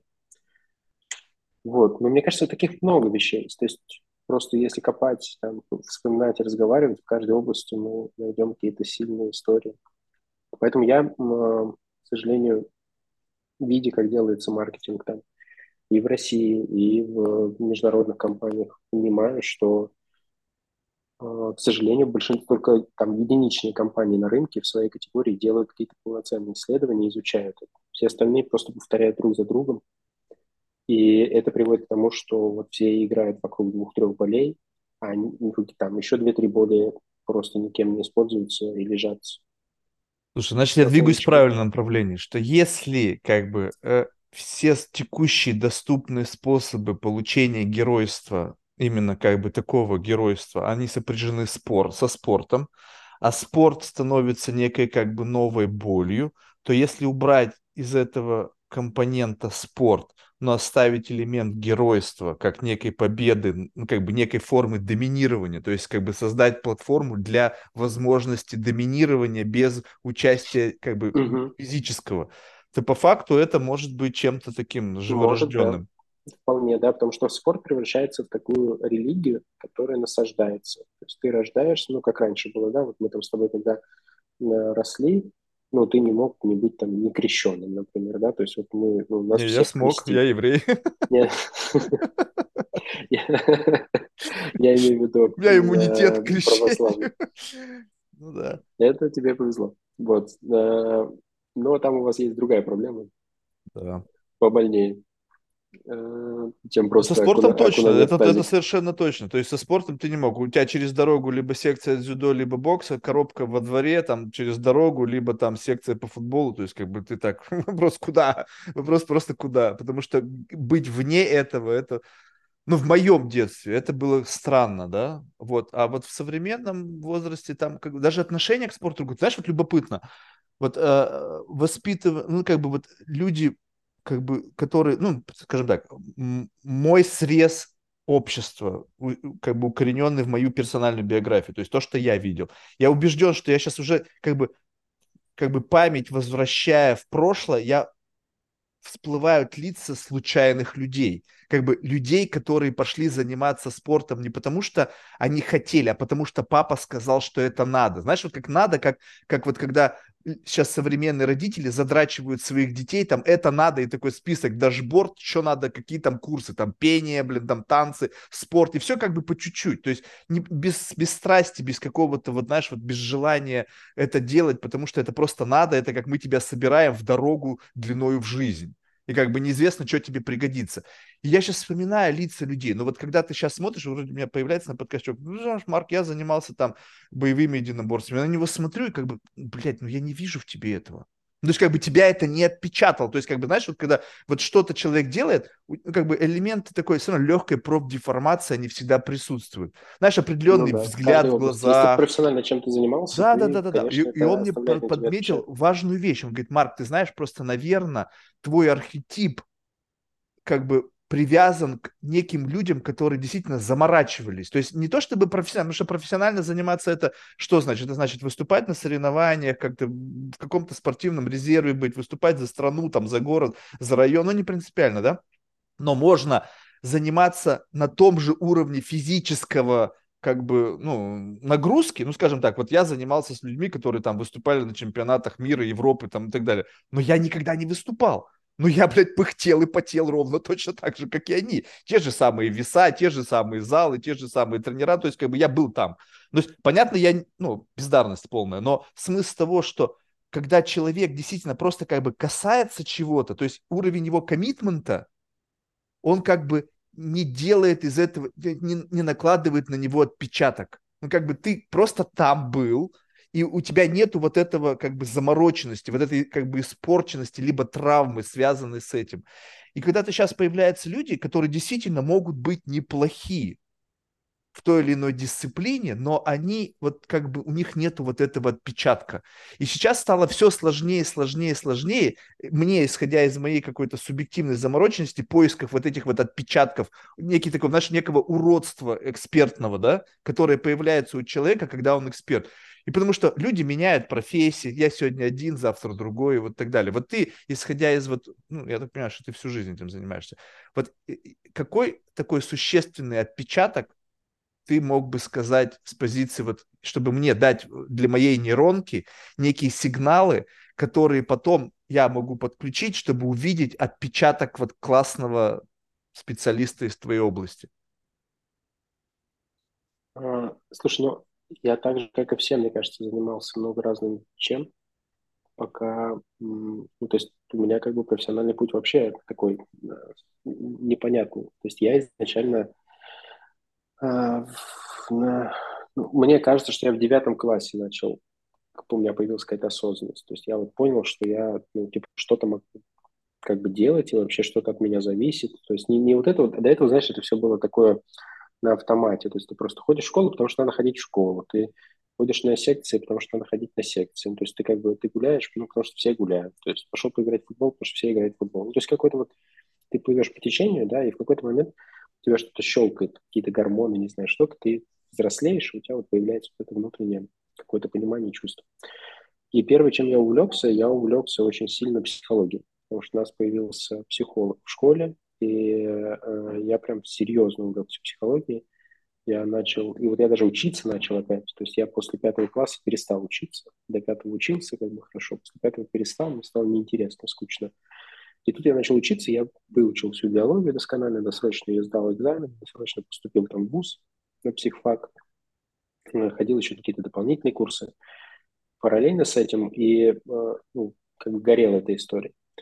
Где-то на втором курсе я перегорел, ну, то есть у меня появилось новое увлечение. Э, до этого я начал заниматься театром очень сильно. Э, я там, если в Москве театр «Жар птица», я, собственно, туда ходил на курсы. Это кукольный театр в Сокольниках. Ходил туда на курсы, учился быть актером. Потом я попал Актером кукольного театра? Да, да. Это, это тот, который менеджет куклу. Вот. Потом, собственно, я попал, так получилось, что у нас в университете э, открылась театральная студия, которую вел Валерий Золотухин. Это такой известный актер театра Таганки, очень крутой актер, который, к сожалению, уже умер.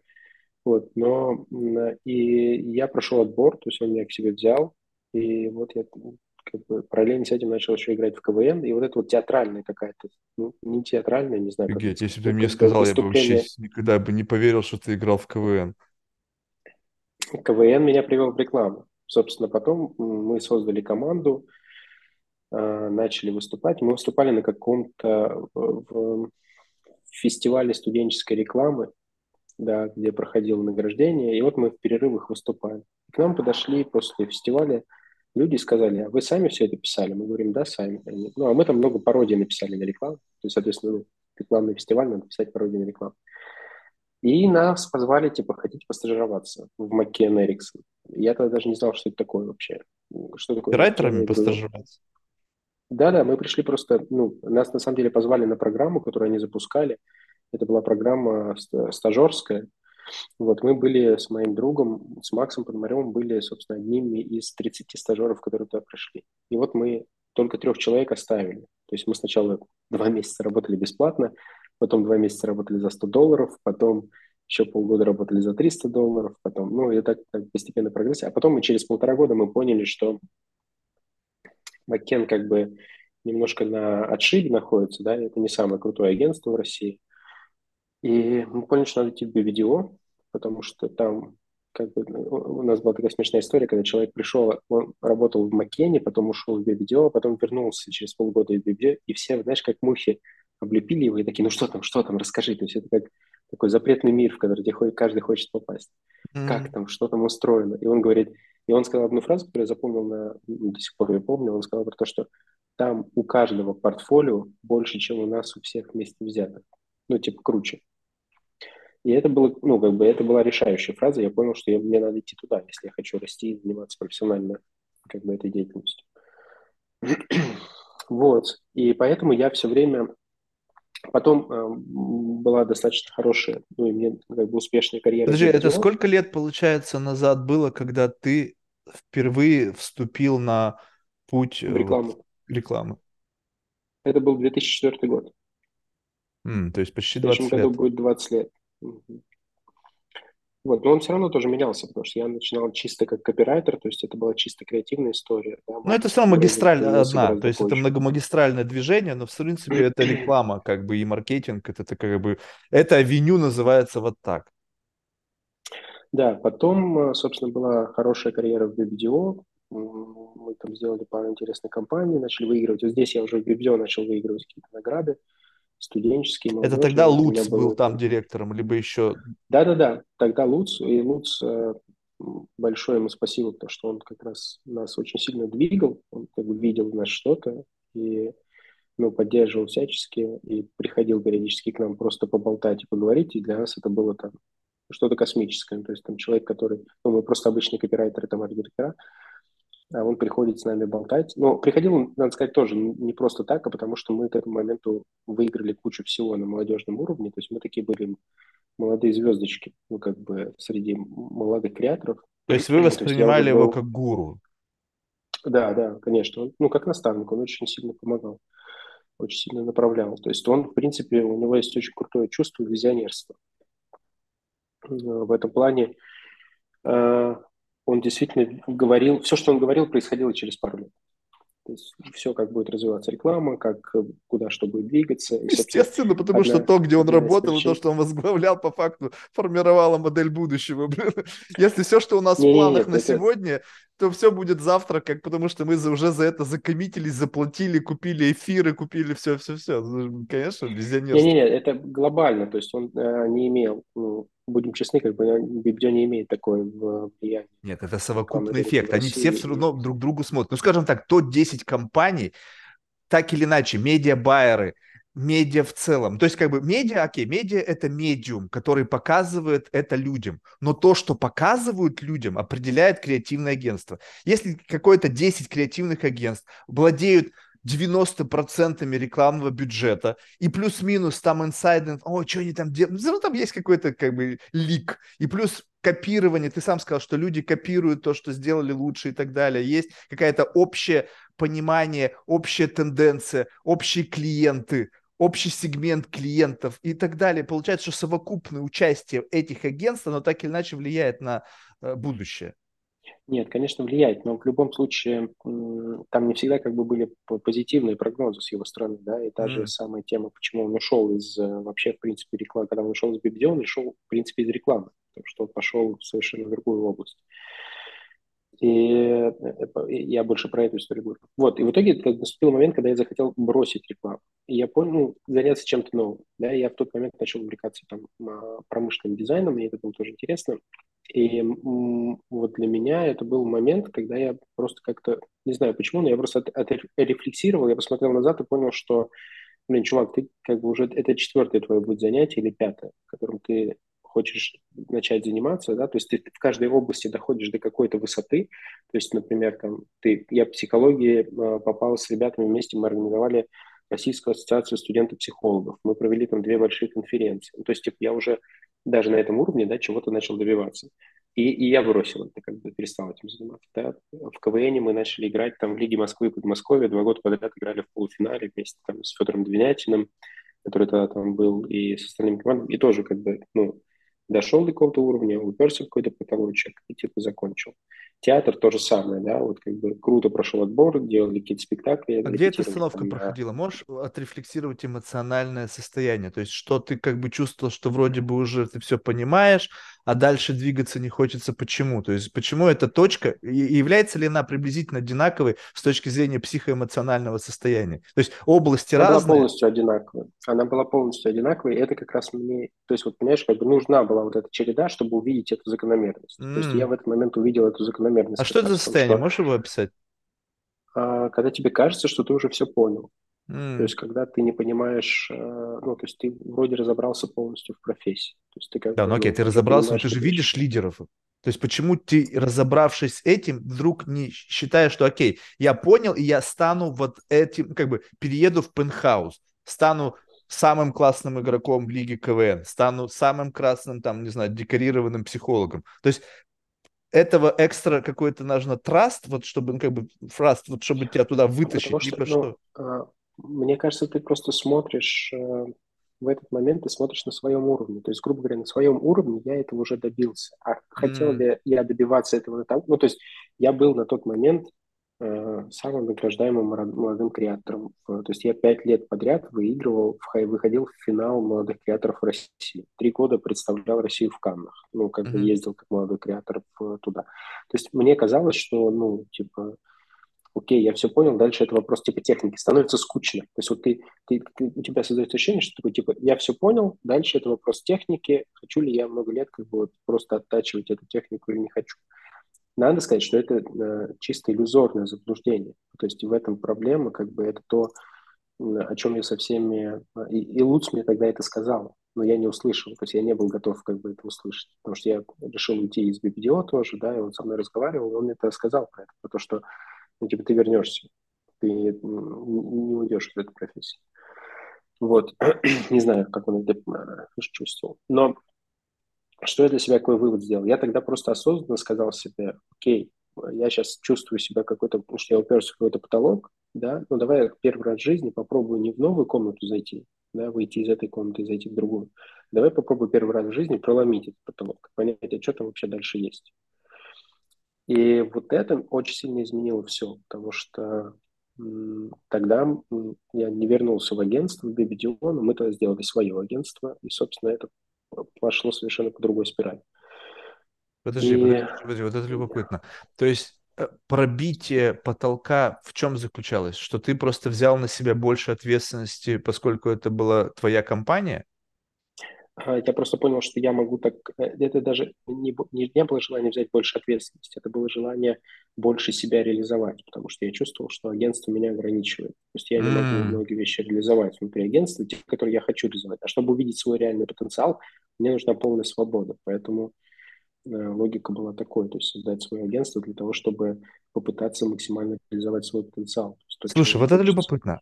Вот когда э, ты был под как бы вот под тенью mothership вот этого какого-то там большой, хорошо известной во всем мире организации. И ты в этот момент представлял Россию на всех этих фестивалях, да? То есть да, всегда да. будучи под вот этой. Как только ты взял и создал свой корабль, где ты сам стал реализовывать, как после этого изменилась история с награждениями? А, ты имеешь в виду награды? Как, да, да, да, да, да, да, да. Оказалось, что нет прямой корреляции между тем, э, что, ну, это как бы очень много формировало. То есть, во-первых, мы очень много вкладывали в те награды, но мы порядка, наверное, года или полутора лет ничего не выигрывали, как агентство новое свое. То есть потом мы начали выигрывать еще больше. То есть все мои награды, вот этот список, который ты видел, это, конечно, 90, там, там нет вообще бибидешных наград. То есть канские львы это все твои на поприще. То есть я, подожди, вот давай так начнем с того, что я... Не мои, так Нет. нельзя говорить, это команда выигрывает. Ну, то есть не, ну команда, нет, которая под, под покровительством BBBDO, либо команда, когда вы были команда уже на да, вольных да, хлебах. Наше агентство, да. Это, вот, вот, нет, тот список, который ты видел, это чисто все э, френзовские вольные хлеба. То есть там mm. нету наград, которые я выигрывал как наемный сотрудник. То есть, в принципе, как бы, я, я просто к тому, что, знаешь, иногда бывает так, что человек вот он раз ну, как бы, получает награды в команде работая, но эта команда изначально такая A-team, знаешь, как бы вот, и как бы на A-team смотрит с неким, ну, как бы, знаешь, как бы, ну, предвзято, может быть, нет?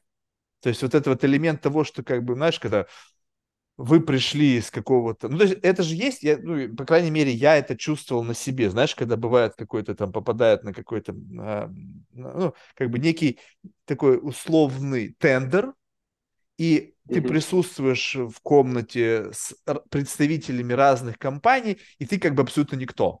я как бы, ну, представляешь себе, я сижу, и как бы такие все серьезные, я ну захожу, ну, да, и как да, бы я там как вообще случайно оказался. Ну, это так и, и как было, бы, наш первый и, тендер. И все рассказывают, мы там там от этой компании, мы от этой компании, типа, Марк, а ты кто? Я говорю, я никто, ну, как бы я вообще не понимаю, как я здесь оказался. Я говорю, что ты что-то... Я рассказываю, и у меня абсолютно понимаю, что как бы люди, во-первых, ну, как бы у них им плохо, от того, что они не получают необходимого, нужного вот этого credential, как бы вообще, чтобы вообще обосновать, то есть как, э, такое ощущение, что это интрудер. Ну, то есть, как бы, знаешь, когда кто-то просто случайно забежал в переговорку и просто сел с умным видом, как будто бы он как бы принадлежит uh-huh. этой группе людей.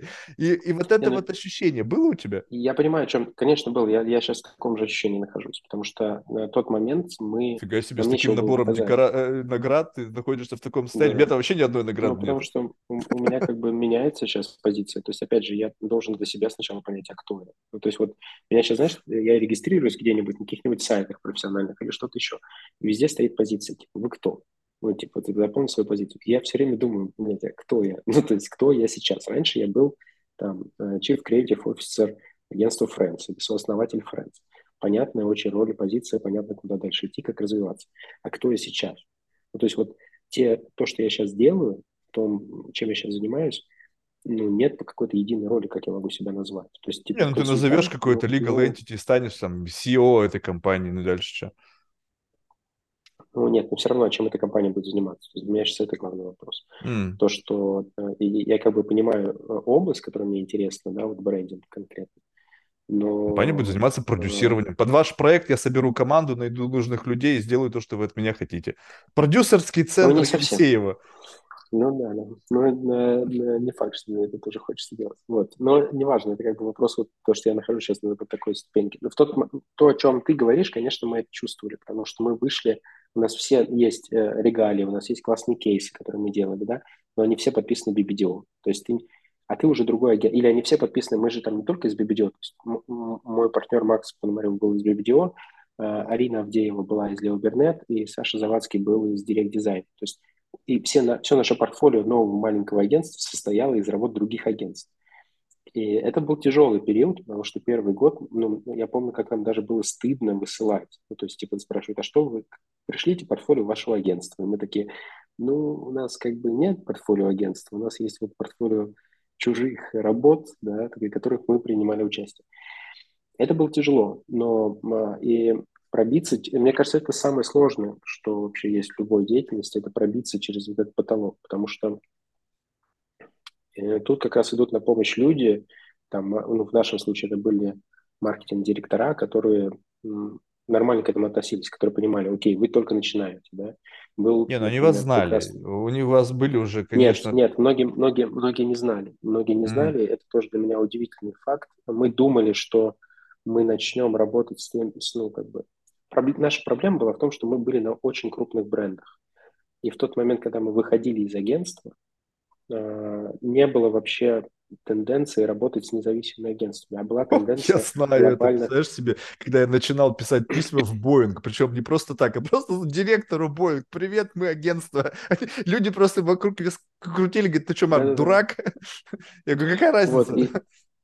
а, а были как бы, более того, даже была проблема, то есть были глобальные контракты. Они не могли, ну, грубо говоря, вот там мы работали с Марсом, с, ну, не знаю, у меня клиенты там были Gillette, Mercedes, PepsiCo, а, я уже даже сейчас не вспомню, кто еще, ни один из этих клиентов не мог, они хотели, то есть все клиенты нас любили, как персонально, да, как те людей, которые делали работу, но никто из них э, порядка двух лет э, прошло до того момента, как не смогли нам дать первый контракт. Потому что появилась эта тенденция, когда маленькие диджитальные, окей, как бы глобальные контракты контролируют большие э, глобальные компании, а маленькие диджитальные компании можно отдавать локальным агентствам. И в этот момент мы только начали работать. Поэтому первые два года мы работали с теми, кто нас вообще не знал. Ну, и это удивительно, как бы, да, потому что люди... Слушай, это же любопытно. Посмотрели... Ты посмотри вот на этот момент, что в какой-то момент времени, то есть э, я просто помню, я, знаешь, когда это, у меня лично, когда это было, а, ну, 2000, как бы, наверное, 10, 10 нет, даже раньше, 2000, 2000, наверное, восьмой год, когда это все началось. И вот тогда было абсолютное отрицание. Ну, то есть, как бы, если ты не принадлежишь к кому, то есть, как бы, вообще непонятно, типа, вы кто? То есть, да, вы как да. бы вот кто? Мы, мы... В 2010 году мы создавали агентство, и мы полностью в этой среде по-прежнему находились. Ну, то есть, никто не, не хотел. И вот были, были какие-то крутые... Э, Ваня Ершов, он был на тот момент, по-моему, бренд-менеджером Мартини. Мартини вообще наш первый крупный бренд, на котором мы выросли как агентство. И это был наш первый тендер, и в тендере было, как не смешно, Лео Бернет, BBDO и мы. Ну, то есть мы как бы и наше материнское агентство, откуда мы пришли. И для нас это был вот супер челлендж. То есть мы очень хотели выиграть. Да, мы очень хотели, мы как бы э, рыли землю и делали гораздо больше, чем требовал этот тендер по заданию. То есть надо было просто сделать адаптацию манифеста, мы сняли видео там сами, посмонтировали. А, и Ваня Ершов тогда выбрал нас, и на первой там установочной встрече, когда мы встречались, э, он сказал очень крутую вещь, которую э, я запомнил тоже. Мы, он сказал, я хочу вам рассказать, почему я выбрал вас. Ну, типа, дать обратную связь, такую, как установку. Mm-hmm. Он говорит, э, по качеству работы и вы, и Лео Бернет, ну, то, что вы сделали, то, что сделали Библио Лео Бернет, примерно одинаково. Ну, то есть потому, что сделали но я вас выбрал потому, что для вас я буду главным клиентом, а для них одним из двадцати. Ну, это понятно. То есть это не то, чтобы уж он какую-то была... истину такую открыл. Это понятно, что вы не, будете не, вообще никакой... готовы целовать его в обе щечки попельные за то, что он будет да, с вами не, сотрудничать. Никакой, а те будут один из них. Это прям очень, очень, очень простая как бы история, да. Я просто про то, что вот э, были тогда клиенты, у которых были небольшие бюджеты, и это, опять же, способствовало тому, что они принимали более рискованные решения. Потому что ну, выбрать нас на тот момент как агентство, обслуживающий бренд, это был риск. Ну, это большой риск. Ну, не знаю, доверился ли я бы сам нам в тот момент. Вот, но мы стоили дешевле, это факт. Стоили дешевле и готовы были рвать реально жопу. Вот да? это вот, понимаешь, это же... Не, ну я вообще, как бы, знаешь, я, в какой-то мере ну, то есть мне нельзя, конечно, в таких позициях оказываться в силу того, что я больной, но я, я понимаю, как вот люди, принимающие решения, там, отвечающие за тендеры, отвечающие за подбор там каких-то вендоров, насколько они могут вот эту пить, вот эту вот власть, представляешь себе, что я решаю. И там сидят люди, которые, знаешь, у них там сердце бьется, они приложили все усилия, и в этот момент такой, ну ладно, я буду пить вас, и как бы бум. И потом Но еще у меня была какую-то такую речевку рассказать, а почему я вас выбрал, знаешь, бла-бла-бла. Мгм. Не, не, э, э, это на самом деле не история про токсичность, это э, нормально. Мы потом очень до сих пор хорошо дружим и общаемся, и это действительно было классное сотрудничество, э, где было доверие. Но у нас был очень жесткий, там, через два года, когда мы начали уже добиваться как самостоятельное агентство каких-то результатов, у нас был очень жесткий такой клиентский лист. То есть мы не работали с а, многими клиентами, которые нам не подходили просто по моральным соображениям. То есть мы понимали, что ну, вот они, то, о чем ты говоришь, да, то есть они просто выжимают агентство, то есть они там вытирают о них ноги. То есть для нас это было неприемлемо. Мы просто не работали с такими агентствами. Один раз мы допустили ошибку, заключив контракт. Ну, э, честно скажу, как бы повелись на деньги. Это было очень, там, не знаю, 12-й год, наверное. Это был 13-й. И работали с крупной российской компанией, такой около государственной. Э, очень хороший контракт, но мы нашли юридическую лазейку и после первого ролика разорвали контракт без последствий для нас. Потому что это было невозможно, потому что клиент, просто напившись один раз, например, у нас, ну, мы были на постпродакшене в Европе и сидели с ним в кафе, в ресторане, он напился, и он рассказывал мне, э, что после него в каждом агентстве увольняются креативные команды. И я говорю, чувак, ну, сорян, мы последнее агентство, ну, как бы в нашем агентстве точно этого не будет скорее уволитесь вы от нас. Mm-hmm. И ну, вот эта дикость, понимаешь, что человек прям гордится тем, что после него увольняются люди или там попадают в больницы. То есть, типа, для него это, это прям какой-то маньячело. Наркотик, конечно, я тебе говорю, это же... Я, я тебе именно про таких людей говорю. То есть, это, представляешь себе, когда у тебя есть возможность вот это как бы пить людскую вот как бы боль, и создавать условия, чтобы этот поток боли не прекращался. То есть это не его компания, это он там менеджер или еще кто-то. И вот это вот, знаешь, вот этот флоу. И вот поэтому, знаешь, вот такие люди, как бы условно, знаешь, такие паразиты, как бы их надо уметь, ну, как бы их надо знать в лицо. То есть это надо как бы понимать, потому что сейчас это э, так прямо себя вести нельзя в силу новой этики, но это не значит, что эти люди идиоты. Они могли на себя надеть маску, такого, знаешь, лояльного, классного, но по факту работа ну, будет сразу, выглядеть именно ты, так. Все равно сразу начинаешь это чувствовать в этот момент. Я говорю, что мы вот в этом плане э, как бы наш выбор сыграл, мы реально больше с такими никогда не работали. То есть э, такого и не позволяли как бы такое делать. То есть, ну, ну, просто это... не голодали, что, честно признаться, что если бы у вас было нечего жрать, то вам бы, и это была бы единственная возможность, ну, возможно, да, скорее всего. Может быть, и, ну, знаешь, тоже вопрос, как может быть и нет. То есть я же не остался в России сейчас, не продолжил э, следовать этой истории. То есть мне кажется, у меня есть достаточно сильные внутренние принципы, чтобы... Ну, вот если выбор там стоял какой-то прям, типа ты говоришь, не голодали, ну, мне кажется, блин, я не понимаю, как можно э, голодать, когда у тебя есть такой большой опыт определенный. То есть ты все равно находишь какие-то ну, я ведь имел в виду не голодать, знаешь, ты же сейчас говорим о голодании на определенном уровне бытового комфорта. Для кого-то не голодать, это значит каждый день с утра есть черную корку. Если и корки нету, человек заголодал, понимаешь? То есть, как бы, это же вопрос не того, я что понимаю, ты там последнюю ты крошку хлеба доедаешь. Вопрос просто ощущения себя достойно. Ты эксперт в какой-то области, и ты понимаешь, что я мой достойный уровень жизни вот такой. Если я его им кажется, не соответствую, значит, я голодаю. Еще, мне кажется, это еще вопрос приоритетов. То есть, понимаешь, вот для меня э, вот эти моральные вещи, они важнее, чем мои материальные, мое материальное состояние. Я готов э, где-то принести какие-то материальные жертвы, но не работать с э, ублюдками. То есть, ну, для меня это как бы важный момент. То есть я не, не могу работать с уродом. есть, Слушай, а вот это фича просто... или баг? Вот, э, скажем так, вот... Если Я думаю, это баг. Баг? То есть, в принципе, ты бы, если бы умел работать, или, ну, или позволяло бы тебе какой-то моральный императив работать... Не, я умею. Я, вот в, в этом и суть, в том, что... Э, почему я считаю, что это баг? То есть я умею даже с ними работать. То есть, а. э, я был в агентстве, всегда считался как человек, который может справиться с любым клиентом. То есть мне давали всегда самые сложные проекты, потому что я, ну, как бы, не знаю, у меня хорошо раз, развита эмпатия, я умею выстраивать коммуникацию. Я с любым, из-за того, что у меня еще психологическое образование, Я с любым, даже самым уродом могу найти общий язык. Но мне это никогда... То есть мне это получается, я это умею делать. Но я не хочу это делать. Вообще mm. не хочу. Ну, понятно. То есть это просто Поэтому такой, я думаю, как бы, персональный гедонизм. Баг. Я не хочу. И все. И как бы... Но вот это вот, кстати, тоже любопытно. У меня вот это вот очень тоже черта, знаешь, я не хочу и не буду, и все. И как бы я понимаю, что тот, кто как бы не хочет, но продолжает это делать, он вырывается вперед. Вот это вот ощущение, что это тебя по жизни тормозит, есть, либо нет. Он даже может быть и не быть. Ну, то есть, как бы, когда ты движем своим, как бы, вот этим гедонизмом, да, а, ты не хуже продвигаешь. То есть бывает так, что движем гедонизм и как бы резко начинаешь сдавать позиции, потому что не, слишком я, я много понимаю, принципов. Говоришь, да.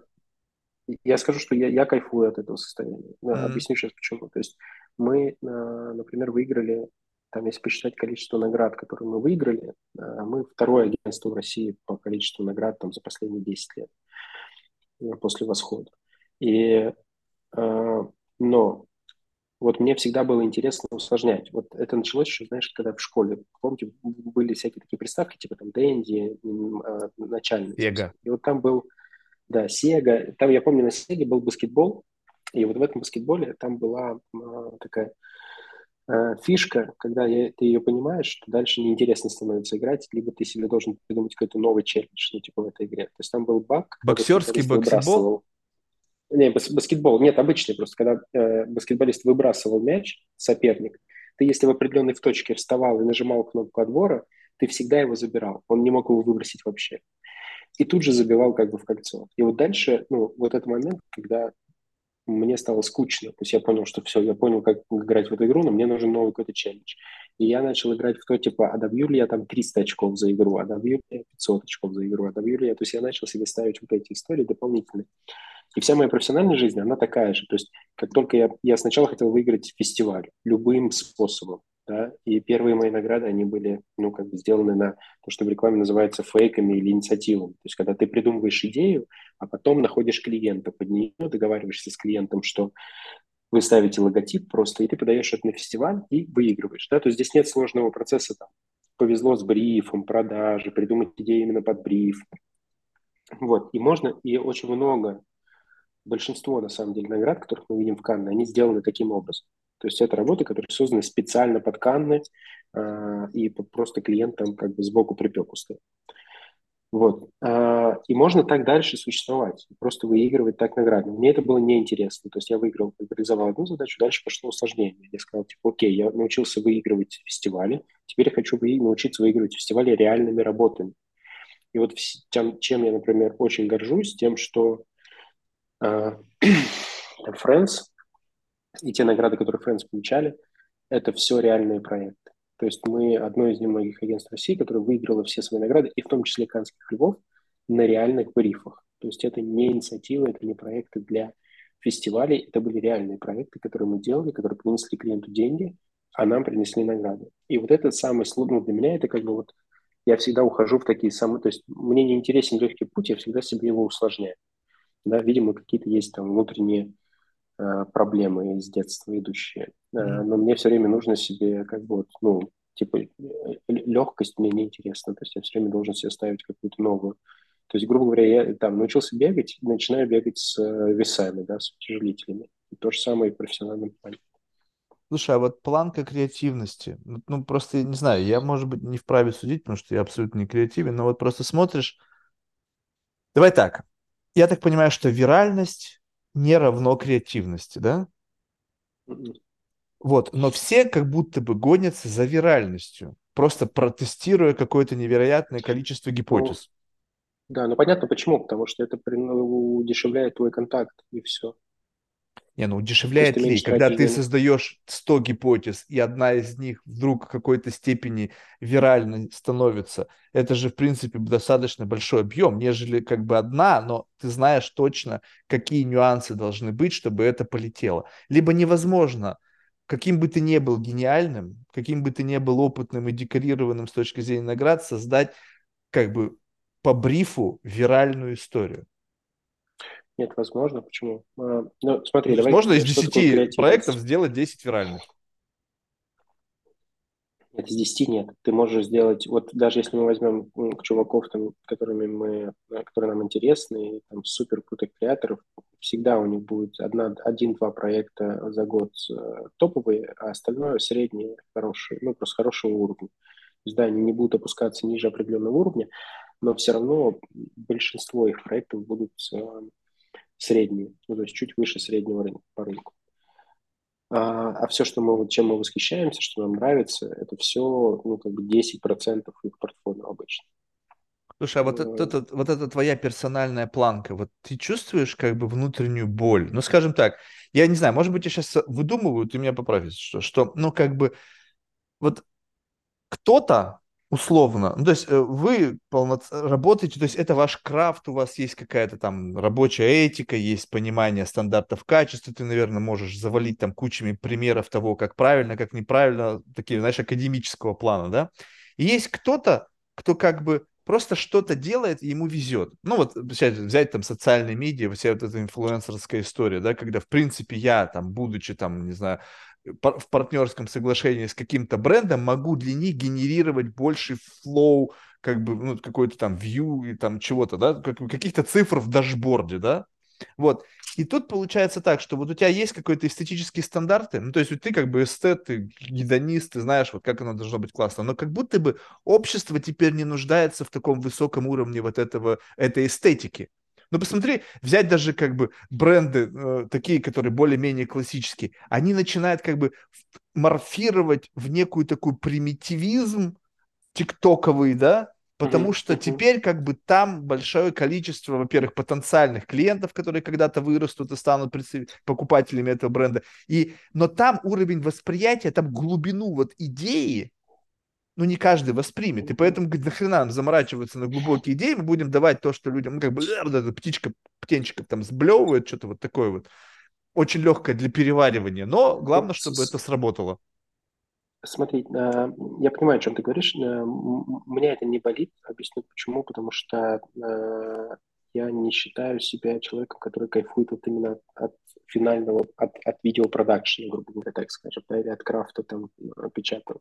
Мне всегда был интересен именно маркетинг и то, какие, какие сообщения, почему именно так бренд говорит, что он говорит, да, как это все цепляет. То есть мне интересно вот это. В том плане, что блогеры делают, работают быстрее, чем агентство, ну, факт, да, скорость как бы реагирования у агентства, то есть чтобы агентству сделать рекламную кампанию, ему нужно там 2-3 месяца минимум, да, это прям супер быстрый э, режим, там, не знаю, какие-то знаковые большие компании мы делали там год, да, и, ну, при этом они давали тоже определенный результат. Но э, то есть мой подход, то, чем я занимаюсь, я могу работать как с блогерами, то есть мне не важно, кого дальше брифовать по факту а, как бы я, мне интересен как раз следующий ну, как бы этап, который предшествует креативу. То есть там момент того, что мы будем сказать. Ну, то, что мы будем говорить, то есть больше такая А, то есть под капотом интересно. блогера, в принципе, можешь стоять ты? Конечно. Ах, ах вы.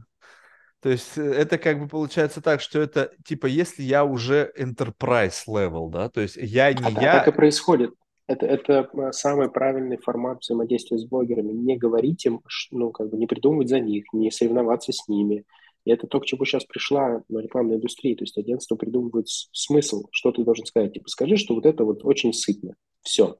А дальше... А так уже как, как ты это скажешь, скажешь, это твое дело. Это я типа ты суперпрофессионал, ты быстрее нас. Да, но лавры-то получают. Поэтому... Не, это как, знаешь, вот эти вот э, литературные негры, либо как люди, пишущие стихи для там попа или там каких-то артистов, да, когда, mm-hmm. в принципе, ты становишься фронтменом, а креатив для тебя так создает да. кто-то профессиональный. Не-не, креатив они могут сами создавать. Не, ну я имею в виду как бы смысл, смысловое идею, наполнение. Да. Смысл, да, смысл, смысл, да. Поэтому я не, э, не переживаю, никогда не переживал за там, конкуренцию между агентствами и блогерами, потому что для меня блогеры это был просто новый инструмент. Вот раньше у меня был инструмент креативной команды в моем агентстве, а теперь у меня два инструмента есть. Теперь у меня есть еще блогер, который я могу тоже использовать, соберфовать. То есть, но да, но я кто кого вижу... использует? То есть вот в данном случае а... тебе вот роль условно такого литературного негра, такого условно человека под капотом, который не Нет, получает тут, напрямую бенефиты от того, что ты сказал, как создал какой-то смысл, этот блогер получил контракт, да, ты получил свой фи за то, что ты создал смысл, там, но основной бенефициар всего этого, это фронтмен, который, люди же не вникают, люди, о, какой классный идеи он придумывает, смотри, у него каждый, блядь, да. день у него Но супер идеи. Надо, э, ну, как бы ты правильную вещь понимаешь, смысл стоит дешевле, чем люди. То есть надо понимать, чем я торгую смыслами, а блогер торгует людьми, да, контактами. Вот у него, он же не, не как бы не именем торгует, не совсем не брендом своим торгует, он торгует своей аудиторией и э, покупает в первую очередь аудиторию у него, да, и, ну, как бы, потому что она к нему более лояльна, из его уст это сообщение будет более эффективным. Все, вот то, что покупает. То есть любая конверсия, это всегда вопрос цифр, вопрос конверсии. Конверсия в блогере будет лучше, чем конверсия в холостую аудиторию. Вот, а поэтому логично, что у меня нет аудитории, а у него есть аудитория. То есть продавать смыслы дороже э, сложно, потому что в этом всегда... И вообще, в принципе, продавать брендинг и маркетинг сложно, потому что всегда вопрос, как бы, а повлияли ли... А кто, ну, как бы, кто повлиял на продажи? Мои смыслы или его э, аудитория?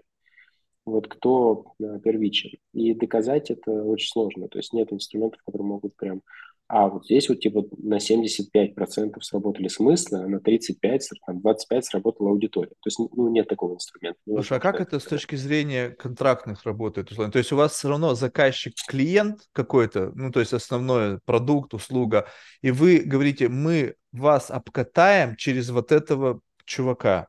Либо же вы идете прямо к чуваку и говорите, слушай, ну то есть у тебя аудитория, у тебя наверняка Нет, есть потенциальный контакт. В моем случае первичен клиент. То mm. есть э, чем, чем, и чем крупнее как бы бизнесы, чем крупнее проекты, все начинается от клиента. То есть потому что вот эта история, что а, идти напрямую к блогеру, это больше менее профессиональная история. То есть это история, ну, когда Смотря ты... какому? Просто, Ой, он...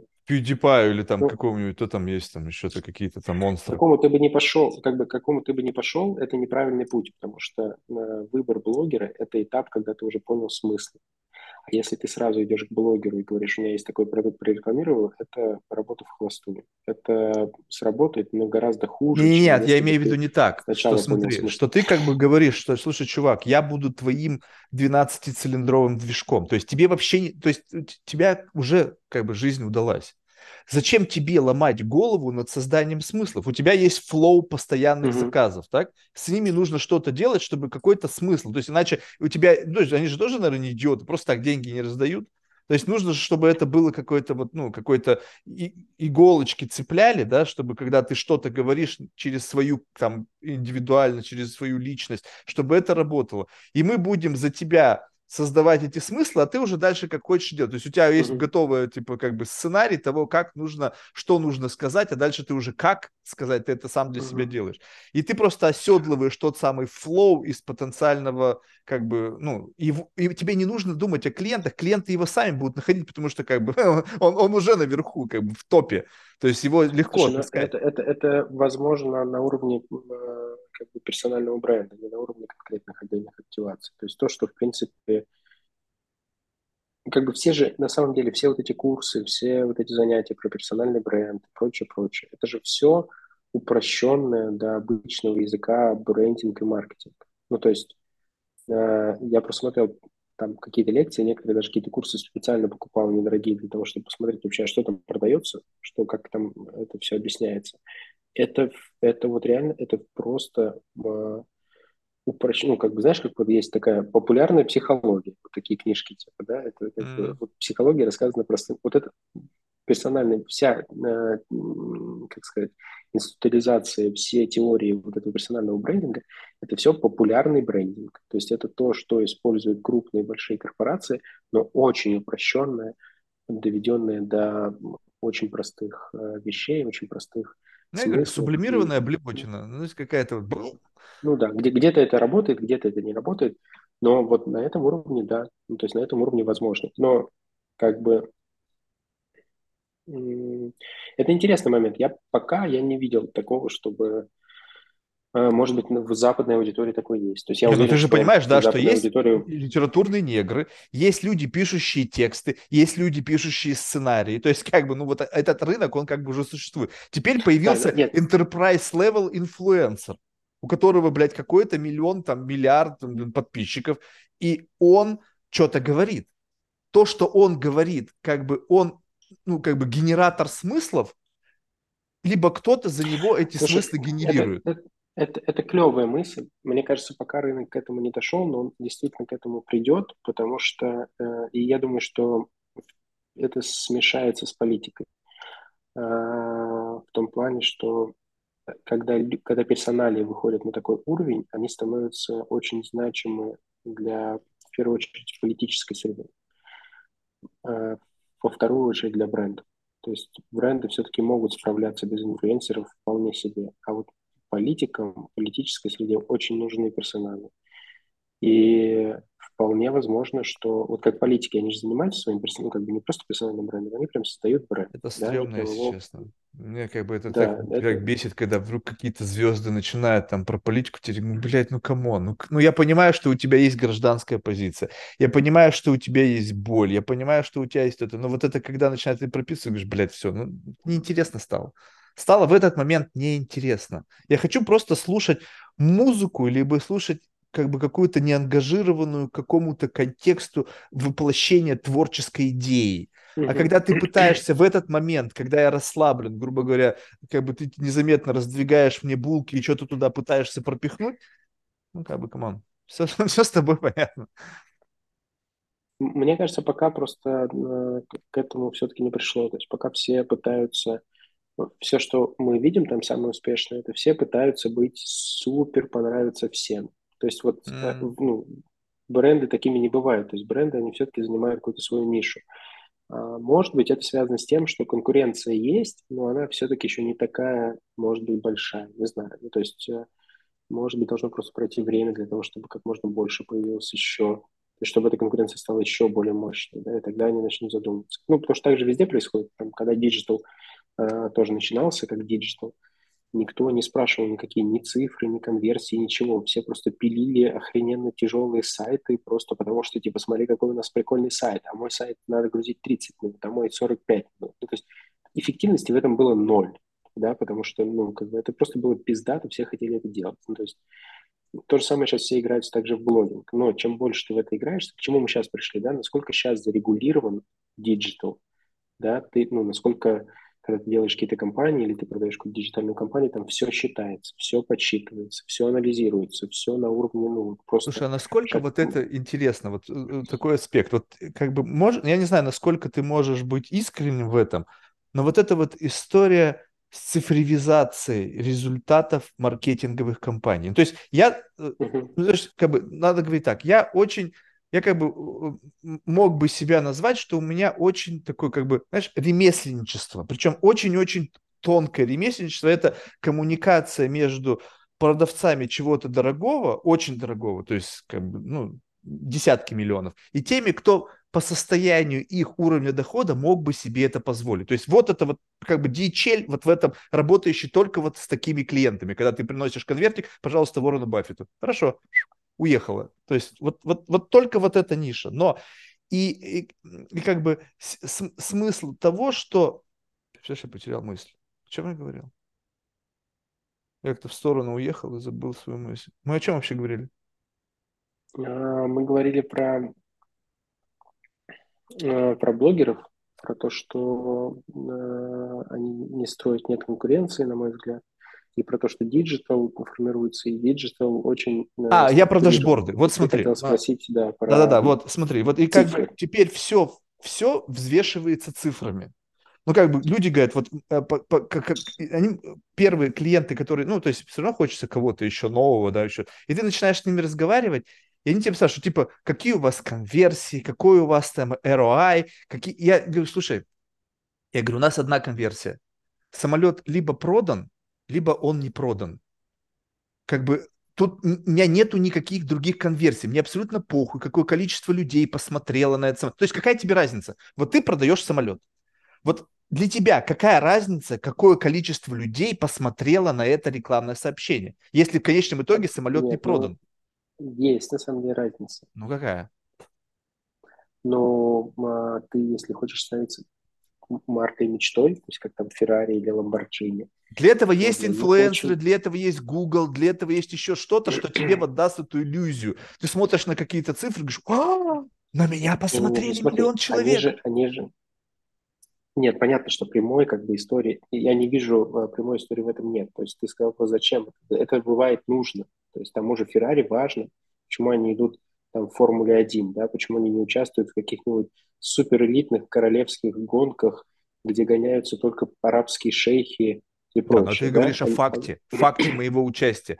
Когда ты говоришь, что кому-то... То есть вот стало, люди теперь стали верить каким-то дашбордам. Ну, то есть, как бы, что, ну, очевидно, понятно, что посчитать это на каком-то там, э, как, как бухгалтер там в какой-то там тетрадочке это невозможно. Количество подключений всего трафика какое-то невероятное.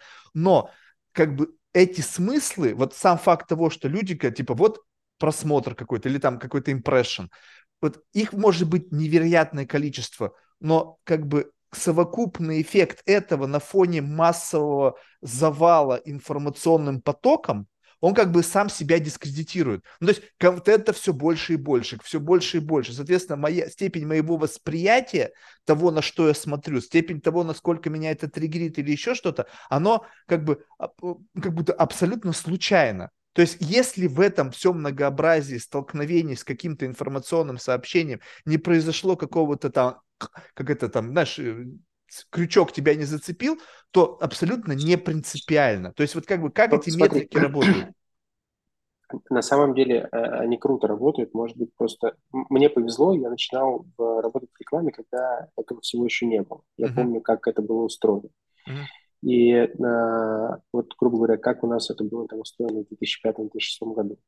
Ты приход, тебе приходит э, там маркетинг команда, приходит с брифом, ты делаешь э, какое-то там сообщение, думаешь, да, может быть, тестируешь что-то на фокус-группах если А дальше запускаешь рекламную кампанию. И дальше первый какой-то результат ты получаешь через три месяца после рекламной кампании. То есть ты видишь какой-то сработало или не сработало. То есть в самом конце ты понимал, как бы, что ты сделал правильно или неправильно. Как бы, были продажи или не было продаж. Сейчас же э, с помощью тех же метрик и диджитализации ты можешь понимать это сразу. То есть у тебя появилась сразу возможность не просто... Я разослал самолет вот новый ACG-220 Нет, ну, миллиардерам. Ты, ты приводишь, Кто не ответил, приводишь, как бы нахер никому ты, не надо. Ты приводишь пример очень узкого, ну, очень специфического продукта. То есть, конечно, не, но если это работает, то это работает либо везде, либо нигде. Если не, ты говоришь не, о туалетной не, бумаге, где мой выбор абсолютно не принципиален. То есть, о, это бумага ласковая попка, либо это бумага, блин, ласковая кошечка. Понятно, что мне вообще похер, какая разница, ласковая кошечка или ласковая попка. Мне главное, чтобы она вытирала мою жопу. И тогда, конечно, смотри, тут возможно как бы что-то есть, влияние какое-то. Смотри, на, в, в масс-маркете, ну, как бы вообще в массовом мар- маркетинге знания играют очень большую роль. То есть на уровень твоего знания напрямую связан с уровнем продаж. А в той области, в которой ты говоришь, это знание тоже играет свою роль, но это знание просто там строится по-другому. Оно строится там не за счет рекламы, не за счет, а, а за счет рекомендаций, да, за счет того, как они сами друг с другом там это обсуждают, те, кто покупает эти самолеты. А, но это знание очень важно, потому что если вдруг тебе присылает письмо а, бренд, который ты и предлагает купить самолеты, и твои друзья, никто про этот бренд никогда не говорили, всего пять, никто из знают. них не летает. Все, их всего пять, так что знаешь, тут невозможно не знать. Если ты миллиардер, да. то ты знаешь все пять Нет, я, я, я просто как бы утрирую, как бы, да, что ты, если ну, присылаешь что-то, как бы, чтобы показать пример, то ты точно вообще никак на это не отреагируешь. То есть здесь как бы история работает немножко по-другому. То есть да, инструменты, ты прав, они все равно есть, они все равно, ну, как бы работают на всех уровнях, но они все равно имеют свою специфику. То есть в масс-маркете вот можешь просто провести самый простой эксперимент, когда люди говорят, типа, давай, ваша эта реклама на нас не работает. Типа, вот не знаю, меня так родители любили говорить, когда мама там мне говорила, типа, твоя реклама, все это ерунда. Там, ну, получаешь деньги, хорошо, сынок, но, типа, вообще это как бы полная ерунда. Я говорю, хорошо, мама. Я говорю, а ты какие ну, там, бренды соков знаешь? Она говорит, вот там, ну, называет пять каких-то брендов сока. Я говорю, а каких и ты э, рекламу брендов каких ты видела? И она называет те же самые пять. Ну, то есть вот этот в массовой культуре знание очень важный инструмент. То есть ты не можешь перейти на определенный уровень продаж, если у тебя не выстроены знания. И вообще, как бы иногда бывают компании, которые чисто прокачивают знания. То есть больше они не рассказывают ни про какие продуктовые преимущества, они просто качают знания. А, именно потому, что это сразу конвертируется в продажи. А другой вопрос, Поэтому все эти метрики – это классно. На самом деле это очень хороший, полезный инструмент, который помогает. Но другой вопрос, что э, где проблема начинается? Проблема начинается тогда, когда э, люди начинают это использовать как главный инструмент. То есть да, они начинают переставать думать о смыслах, они перестают думать о бренде, они начинают просто тактически играться в эти за цифрами. да, в эти корреляции и прочее. Вот это плохо, потому что это по факту, даже если у тебя будет все хорошо в плане продаж, это наркомания. То есть ты садишься на иглу. Как только ты перестаешь это делать, все разваливается. И, mm-hmm. и, и вот это очень опасно. То есть вот это как бы плохая история того, mm-hmm. что происходит. И вот то, что люди тупо начинают играться в эту тактику и настолько в нее заигрываются, что потом просто с нее слезть не могут. Потому что потом они даже приходят к тебе и говорят, мы хотим бренд. Ты говоришь, окей, надо вам все немножко приостановить, мы не можем приостановить. Ну, то есть как, как ты будешь строить бренд, если у тебя постоянно идет какая-то тактика, которая ну, простраивает совершенно другие смыслы, другие атрибуты. Я вот об этом, наверное, может быть, я не совсем внятно, видишь, мне сложно формулировать мысли. Хотел сказать, что как бы когда, ну то есть продается, как-то мы уже выяснили, смысл. То есть сам продукт – это оболочка для смысла, который ты покупаешь. Да, он, ну, как бы, э, с, с некой долей аппроксимации, там, Гольфстрим и Боинг, наверное, плюс-минус одинаковые. То есть, как бы, это как выбирать, блин, между, не знаю, Бентли и Роллс-Ройсом, да. Ну, как бы, ну, ну да, там есть свои нюансы, но в целом это как бы уже просто level, да, и дальше уже какая-то там особенности вот этого всего. И, и когда ты, как бы, а, фокусируешь внимание не на том, как бы, чтобы, ну, сделать для меня как бы продукт более как бы персонифицированным, а ты пытаешься как бы охватить такое, как бы захватить внимание людей, чтобы они просто не смотрели в другую сторону. И за счет вот этого контроля вниманием ты просто понимаешь, что вот это наш дефолтный мод, да, когда мы просто, ну, я не хочу думать об этом, я просто знаю, что мне это надо. Как твоя мама придет в магазин, там всего пять соков, но в силу того, что один ей больше всего показывали, она просто думает, что он самый лучший. Все, то есть она не вникает там в то, в как это. И, соответственно, а так как мы ленивы, ну, большинство населения Земли, то нам мы не хотим принимать решения. И если сделать так, чтобы в нужный момент развилки было готовое решение, в силу, блядь, замыленности самого как бы выхода из этой ситуации. В этот момент происходит просто срабатывание. Вот трык, трык, трык, трык, и мы уже как бы абсолютно ничего не контролируем. То есть нами кто-то управляет. Вот, но да, я просто да, думаю, что вот эта есть. мышца, она может быть в какой-то момент изнасилована. Ну, то есть, как бы вот этот вот контроль внимания, когда внимание будет распределено, как бы вот разбито по сегментам. Представь себе, что все твое внимание, вот твоего текущей жизни, оно чем-то занято. Не в телефон смотришь, так смотришь на какой-то там, не знаю, не знаю, там Netflix. Смотришь не Netflix, ты смотришь на что-то, там читаешь какую-то книгу, которая тоже как бы прошла не просто так. И все твое внимание, оно постоянно как бы гайденс вот этого внимания, и все твое свободные часы, секунды, они проданы уже какому-то сервису. Вот в этот ну, момент как есть, это ну, произойдет? Сейчас так и происходит. Так не, это ну, а как дальше быть? Уже.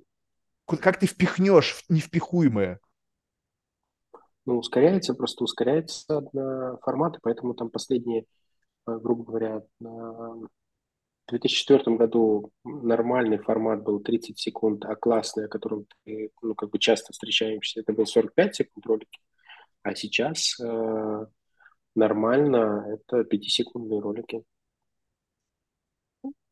Ты понимаешь, просто, какой, то есть есть какой-то рекламный карман, да, ну я не знаю, ну, ну я, звучит дико, да, наверное, это с телевидения еще, наверное, такой, да, и в котором в эти 60 секунд запихнули 12 каких-то это уже просто какое-то нейропрограммирование. Тебе просто 24 кадра в ну секунду, ну, да, к этому да. все скоро придет. Да. Просто будет просто показываться 24 кадр, и ты какую-то компиляцию какого-то импульсов получил на свой этот когнитивный гаджет, и все, и ты как бы ушел с полным да, пониманием. Поэтому, а, поэтому на самом деле э, все вот эти корреляции, цифры и там сколько людей увидел, как догнать, как прогрев аудитории, то, что у брендов, то есть, ну, или у, у блогеров – поэтому это все так стало популярным, потому что это возможность увеличить время контакта. То есть за что бьются а, все эти диджитальные истории? Они бьются за то, чтобы увеличить время контакта. То есть у тебя есть секунда, а я хочу, чтобы ты со мной пять минут поговорил. И тогда я тебе смогу что-то продать. И вот они, вот эти все ретаргетинг, э, там, по, ищут по следам, лайк to лайк. Ну, то есть они как бы пытаются находить э, возможность поговорить с человеком больше. Да, но возможность поговорить с человеком больше в цифровом мире кажется некой иллюзией. Ну, то есть, как бы, вот мы с тобой сейчас разговариваем два часа, да? Ну, то есть, вот, вот как бы, mm-hmm. вот оно, наша возможность поговорить. Если же говорить о том, что какой-то человек, какое-то многообразие контентов скроллит, то в цифровом мире, как бы, то, если ты считаешь, ну, то есть, как бы, вот такое время выделить, это как бы, ну, становится некой роскошью. Соответственно, все пытаются, ну, то есть тут вообще любопытная история. Значит, технологии работают на оптимизацию твоего времени, ну, скажем так, раньше мне требовалось столько-то часов, чтобы написать mm-hmm. какой-то бриф. Сейчас GPT-шка делает это за какие-то считанные секунды. Окей, вот это время высвободилось у тебя появилось некое время. Что ты делаешь? Ты либо как бы ничего не делаешь, говоришь, о, классно, теперь я могу накачаться на своем кресле, либо там что-то делать. Либо ты впихиваешь в это какую-то новую работу, и теперь у тебя было там три клиента по написанию там этих брифов, а теперь у тебя 23, ты зарабатываешь больше. То есть по факту как бы, ну, время каждый раз кем-то осваивается. Либо самим тобой, либо другими, кто приходит на место. О, у этой группы людей в силу того, что в их жизни появился этот сервис, высвободилось два часа свободного времени времени. Ребята, что мы в эти два часа возможного их внимания можем запихнуть? И произойдет оптимизация полностью в какой-то момент времени человека. То есть все будет постоянно сжиматься. Вот как бы любая технология будет сжимать твой временной флоу. В это время будет запихиваться что-то, что будет контролировать твое внимание. Там будет борьба за эти слоты. Уже слоты не эфирные, уже слоты человеческие будут. Сколько у тебя возможностей вот так вот. У нас есть 24 часа в сутки, так? Да, но так это же потом все приведет как раз к тому, что и происходит, э, ну, что мы с тобой с косметикой обсуждали. А потом маятник пойдет в обратную сторону и станет э, круто э, уменьшать количество дел, которые ты занимаешься, увеличивать количество времени, которое ты тратишь на, на что? каждое дело неважно, вот мы как бы общаемся, да, сейчас, ну, предположим, вот, э, бизнес-ланч час, это типа не классно, да, то есть надо быстрее как бы проводить бизнес-ланч, типа там 40 минут хотя бы, да, потом там будет 30 минут, потом там, не знаю, надо кушать э, в, лифте, пока доел, до, не доехал, поел, обратно поднимаешься, да, ну, то есть, я, но, и потом появится как бы ценность, наоборот, то есть и, и будут появляться продукты, которые будут продавать вот эту возможность остановиться, да, возможность пообщаться дольше, покушать дольше. То есть, типа, ну, в какой-то момент, а может быть, в такой ситуации, когда мы все давим, давим, давим, давим, я не удивлюсь. Вот сейчас, например, очень круто бы выстрелил. Я это э, в Узбекистане, кстати, продавал, но, к сожалению, это не взял бренд, они побоялись, не решились. Ну и, может быть, им, кстати, это, наверное, рано, это круто было бы здесь, на Западе сделать. Э, это э, есть фастфуд, а это food. Вот я уверен, сейчас бренд любой, который выйдет с позиции food, не порвут рынок. Не, ну Мишлен, он всегда food. То есть Мишлен существует, пожалуйста, там ну, придешь, и там два часа трапеза, подношение блюд, там целая церемония, блядь, они вокруг тебя скачут, блядь. Понятно, но это же не совсем как бы это, бренд. То есть я больше говорю именно... Ну, то есть это как не как категория, когда куда мы идем сегодня, фастфуд или в food? А пойдем в food. И тут в food некая характеристика, соответствующая этому типу трапезы, этому времени на трапезу. Да, потому что как только, ну ты прав, это все сжимается, это все делается больнее больнее. Но когда что-то сжимается и где-то надавливается, э, автоматически можно продать как бы обезболивающее от этого. Просто это, понимаешь, вот э, как бы, ну, идея того, что, представляешь себе, что сейчас все как бы охотятся за, ну, как бы нельзя же говорить экономика внимания, да? Получается, что все охотятся за вот этими какими-то ну, взглядами. То есть вот как бы количество просто, вот когда твои глазные яблоки к чему-то прикованы. И мне сложно себе представить, что как бы вот, ну то есть это должны люди как бы ну, устроить условно некую революцию, когда я просто буду отказываться. То есть к этой метрике как-то покажу, что я становлюсь невосприимчив, и поэтому они будут искать другие способы как бы работы со мной. Либо же это как бы появится не... Ну, просто мне сложно, когда, если корпорация получает с этого деньги, мне сложно представить, что кто-то свернет с этого пути. Значит, это должно полностью привести к Значит, изнасилованию внимания. Да, корпорация должна перестать получать деньги. То есть И то она, и все равно она будет по инерции продолжать, ну, как многие корпорации, она по инерции будет продолжать э, делать то же самое, потому что сложно признаться в том, что это именно из-за этого не работает. А сколько, по твоему ну, оценке, вот это сжатие, когда оно произойдет, вот учитывая тенденции развития? То есть сейчас ускорилось там эти миджорни, языковые модели, там где-то что-то сожмут. У меня нет, э, в этом плане я вообще даже не представляю, что дальше будет. Ну, то есть у меня ощущение, что ну, все реально, вот э, просто даже тоже GPT или Midjourney очень круто показывает, на месяц отключаешься от этой темы, через месяц опять заходишь в эти чатики, которые с этим связаны, и ты понимаешь, что ты вообще уже ничего не знаешь. Ну, то есть, типа, все изменилось за один месяц просто. Но я все-таки сторонник того, что а, все-таки... Короче, я, не сторон... я никогда не был ни в своих проектах, ни по жизни сторонником вот этой машины беготни. Ну, то есть, мне кажется, что можно, даже если тренд во всем мире, в обществе на вот эту скорость, можно сесть спокойно, все продумать, обдумать и запустить как бы компанию, и она покажет такие же классные результаты, как если бы ты там, не знаю, вот не, не выходил из этого колеса и постоянно бегал. То есть я все-таки такой, может быть, я просто old school, ну то есть, да, может быть. А, и я просто не перестроился как бы на новый мир и прочее. Может быть, нет. Но я люблю основательные длинные кампании, когда все, и, и я вижу по своим результатам, которые приносят, они не проигрывают с тем, кто исповедует эти современные, быстрые, тактические... Не, ну если говорить о больших брендах, то там без разницы, мне кажется, потому что это действительно инерция большая. То есть, как бы, если нельзя вычленить совокупный, как бы, ну, то есть Э, несмотря на то, что благодаря этим там всем там каким-то пикселям и трекингам тебя от момента твоего внимания до момента твоего там чекаута, да, которые как бы вроде бы что-то показывают, какую-то вот эффективность той или иной компании, да, но в целом это совокупно. То есть сам факт того, что этот чекаут произошел, может являться следствием того, что эта компания сто лет на рынке.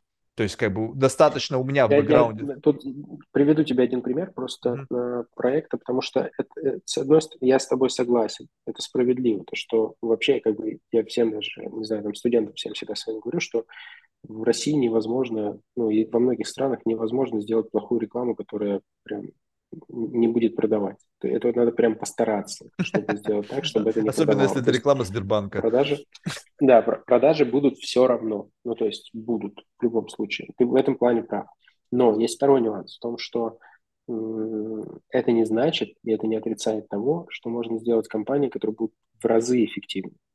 я приведу пример. Вот мы делали UTR э, компанию.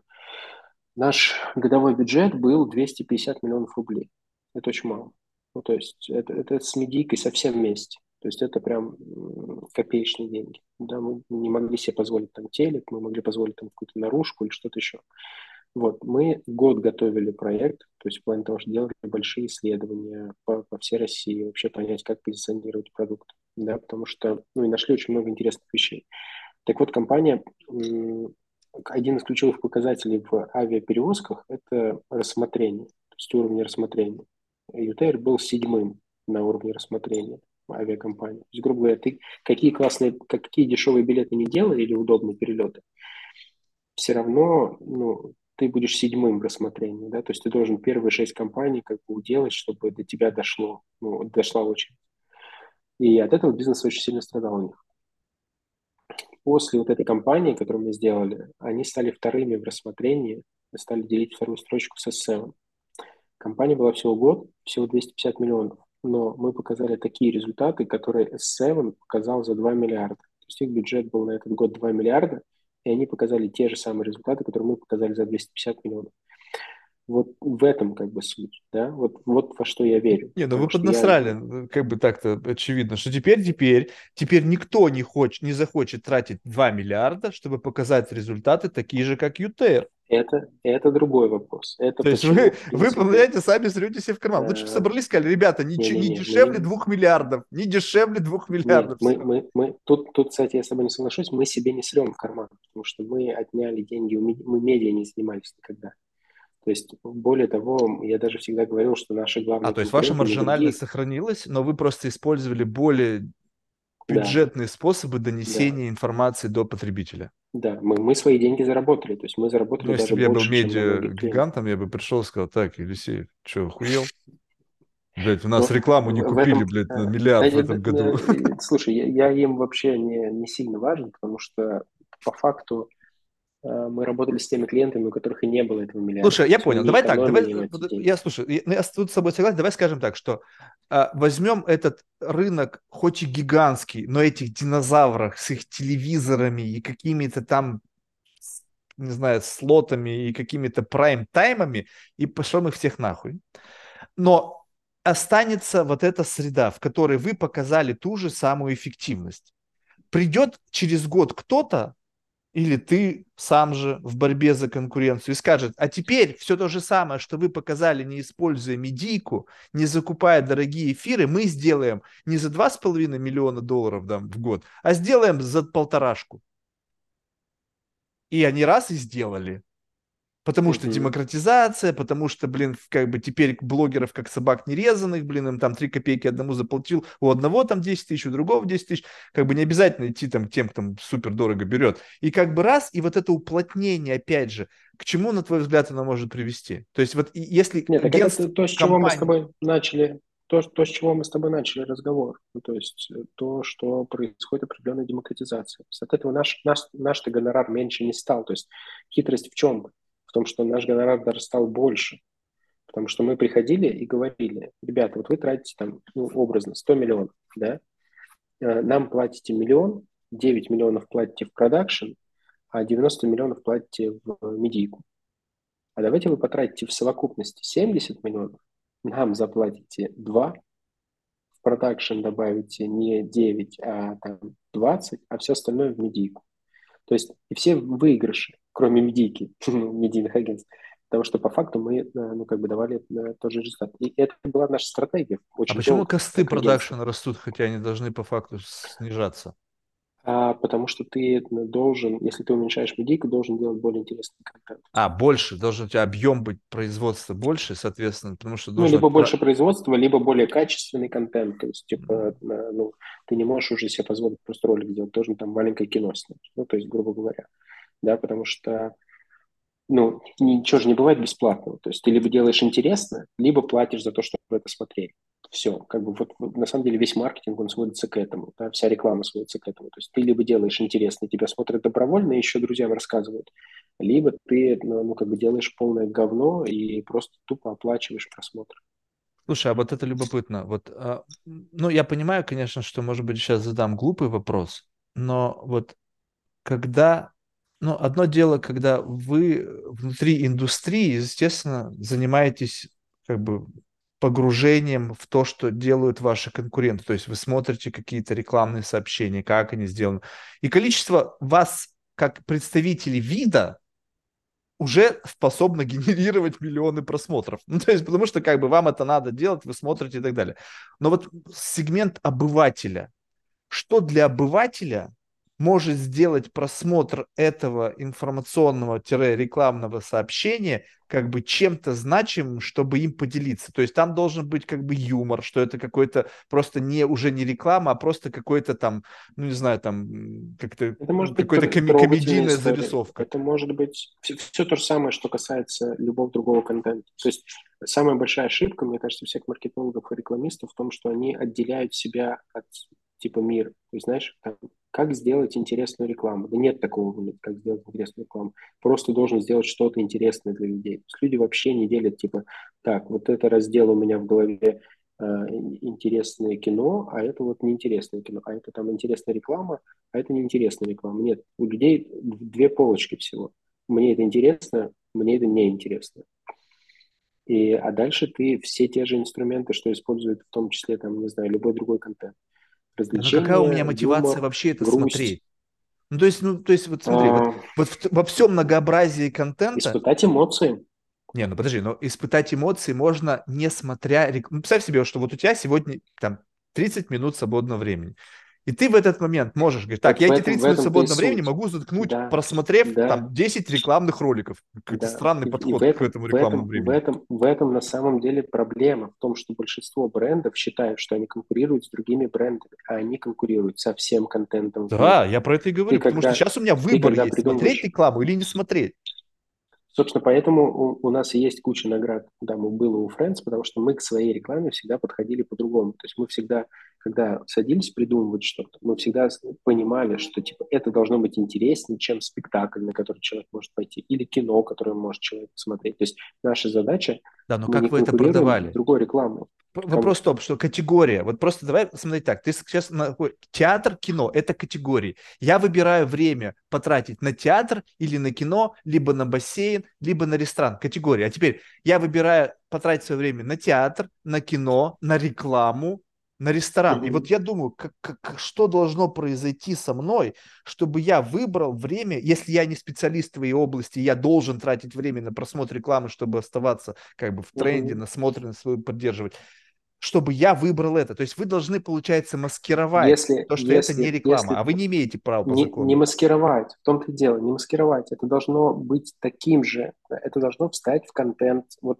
любая классная реклама, placement. она не стоит, она не стоит в, проце- в, как бы в блоке, не, даже не product placement, она, она может быть прям полностью с самого начала понятно, что это реклама, но она в голове у человека не стоит все равно в блоке классная реклама, она стоит в блоке, о, классная короткометражка, крутое мотивационное видео, трогательная история, офигенная новая технология. То есть она в других блоках стоит. И вот в этом как бы ошибка. Пока мы пытаемся сделать рекламу, мы все время будем делать говно. Мы должны стараться делать просто как бы другие совершенно вещи. То есть А, то есть улавливать мою необходимость в потреблении контента, типа вот как бы, чтобы сохранять себя, то есть если говорить об о каком-то индивидууме, то это человек, который хочет соответствовать некому бенчмарку смолтоковости, ну как бы знания мира с позиции как бы тех фишек, которые нужно знать. И вы как бы, получается, создаете ему короткие сюжеты, чтобы он нужную фишку знал и мог ее как бы применить в, э, в беседе. Ну, это может быть, не знаю, как, как мы раньше делились анекдотами, как мы раньше делились мемами. Вот хорошая реклама, она лежит в этих областях во всех. То есть Да, но мы делились анекдотами, наверное, не, не- тут разные мотивации. Кто-то делился анекдотами, потому что, блин, люди любят, чтобы как бы, ну, чтобы как бы управлять вниманием, там, им хотелось вызвать смех или еще что-то. Когда Здесь ты... то же самое. Это такой же контент. То есть ты можешь кому-то что-то показать, потому что ты типа, о, смотрите, что я увидел первый. Я вот это не Да, понимаю. или- Вот объясни мне, вот объясни мне, как работает шеринг. Ну вот я конченый дебил в этом отношении, но я не могу себе это понять. То есть мне что-то понравилось, и я почему-то нажимаю share и делюсь с какой-то своей аудиторией. То есть что в этот момент у меня? Какая у меня мотивация это сделать? Что мне настолько понравилось, что, блядь, я не могу это сдержать внутри себя? Почему я должен радость ну, свою чаще делить с нет, кем-то? такой, такой, такой тоже есть, но чаще всего это просто э, повышение самооценки. То есть это Как это я с тобой первый, вообще связано? я, я сделал это первый. Кто тебе это рассказал? Ну, мне Вася это показал. Все, Вася крутой. Что, правда так работает? Ты что, знаешь, кто... Да, с кем- ну а как? То есть ты помнишь того, кто с тобой что-то там зашерил? Ну ты в Facebook ну ленту ты- листаешь, ты и там же- кто-то же- что-то ты же шерит. Ты чё, равно- фиксируешь, у, кто у это людей это все сделал? равно остается. Ну, конечно, если ты смотришь этот материал, ты- или тебе же присылают... Это же не только в социальных сетях происходит. Самый большой шеринг происходит э, через мессенджеры. Когда люди просто переслали друг другу в группах, в чатах. э, Да, чат но в чатах дома, та же там, самая чат история. В садика. чатах это та же самая лента. Кто-то там что-то зашерил. Мне не принципиально личность этого человека. Я просто вижу, что что-то у Мгм. меня появилось в этой ленте. То есть если кто-то, Не, ну, допустим, ну, мне написал личное сообщение, типа, вот, посмотри на это, и я сразу же понимаю, сразу же так, подожди. Либо же ты очень хорошо меня знаешь, и я когда-то к тебе сказал, что меня эта тема интересует, и у тебя как бы в какой-то момент времени ты подумал обо мне, спасибо, друганя, что ты обо мне помнишь, да? Либо, но если это просто так, и ты пытаешься как-то, ну, просто, я, я, я не, знаешь, я хочу вскрыть идею шеринга, потому что в моем бизнесе, том, чем я занимаюсь, присутствует шеринг.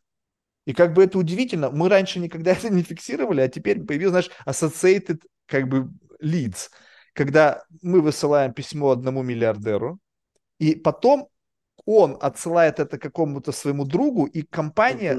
Честная, у нас одна первая такая появилась, которая говорит, у нас теперь давайте введем в вашем трекинге еще вот associated leads. Это когда кто-то переслал кому-то ваше сообщение, но в конечном итоге мы честны с вами, типа вы нам все равно привели клиента, даже если не те, та, та, та как бы таргетинг, который был изначально устроен. И я думаю, как бы, ну, человек абсолютно, как бы, ну, то есть что его заставляет это сделать? Потому что если это действительно работает, значит, если я буду давить на это, как бы пуш на шеринг делать, чтобы как бы люди больше, соответственно, рассылая сотни людей, я могу еще получить сотню их друзей-миллиардеров, каких-то теневых там, которые не публичные, ну, либо просто богатых людей в его окружении, которые потенциально могут получить это сообщение. Я не могу понять шеринг. Я, ну, он массовый, Слушай, ну, ну, он гениальный. Мне кажется, но- нету, нету э, единой истории. Если бы кто-то или все бы поняли этот механизм, то тут же бы начали создавать одно за другой вирусные компании. Но такого как бы нет. А, слушай, это же в основе, получается, виральности лежит, да? Вот это массовый Ну шеринг. да, word of mouth, ну, то есть то, что называется. Люди хотят, все хотят, чтобы... Ну, то есть вирусность, она построена на этом, на шеринге и на word of mouth. То есть когда из уст в уста. То есть один рассказывает еще трем. Такой пирамидальный маркетинг. Слушай, ну это все какие-то, там же какой-то вуду настоящий, потому что если даже до сих пор с учетом всех технологий, всех способов пощупать, всех способов как бы вникнуть в детали вот этой виральности, до сих пор как бы нету рецепта, это как бы что-то странное, согласись. И у меня, у меня была какая-то, знаешь, такая конспирология, а, ну, э, опять же, абсолютно ничем не обусловленная. Знаешь, помнишь, когда было как-то, ну, что зародило эту мысль? Когда я не смотрю социальные медиа, но вот просто так наткнулся, когда, помнишь, был в период ковида чувак на скейтборде с Cranberries Juice. Ну, какой-то латинос, что-то там, ла-ла-ла, и вот он пьет, ну, такой, знаешь, забулдыга, блядь. И какие-то невероятные просмотры. И потом показывают в медиа, как уже сначала ему подгоняют грузовик там из этой компании, которая как бы его отблагодарила, пикапчик полный забитый, потом уже показывают в других медиа его дом, он уже живет в доме, как бы, блядь, забулдыкают, потом уже он сам какой-то, блядь, там, какой-то специалист там по какой-то хуйне вирально, какие-то курсы. Я смотрю, думаю, так, представь себе ТикТок. Сидит во главе этой компании какой-то чувак, и он говорит, так, сегодня я сделаю звездой вот этого. И алгоритм запускается, и, ну да, там неспроста, да, там была какая-то се- сентимент, но таких сентиментов миллионы.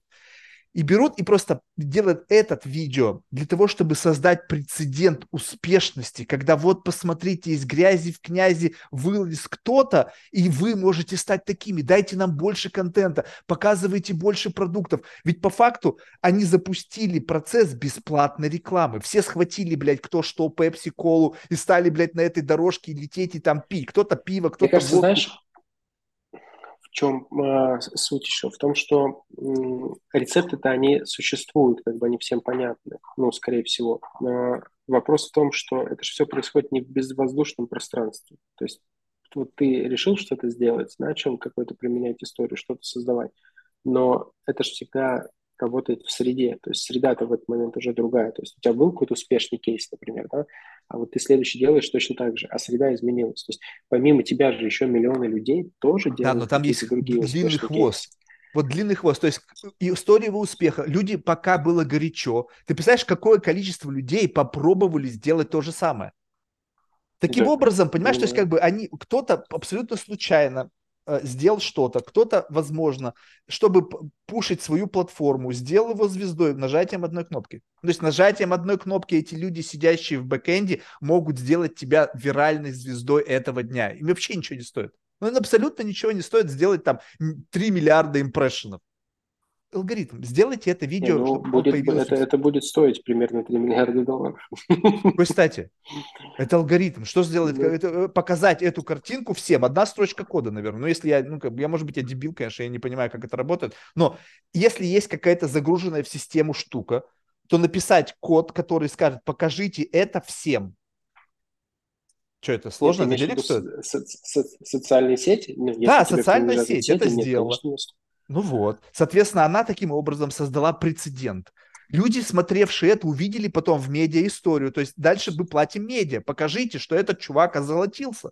Все остальные охуевшие от этого успеха, который просто out of nothing, решили попробовать, пока горяча эта история. И кто что прорекламировал? На халяву, в надежде, что компания увидит, их видео станет виральным, и они получили большой длинный хвост, который постепенно, понятно, угас, и ни у кого больше не получилось, потому что изначально это был сетап.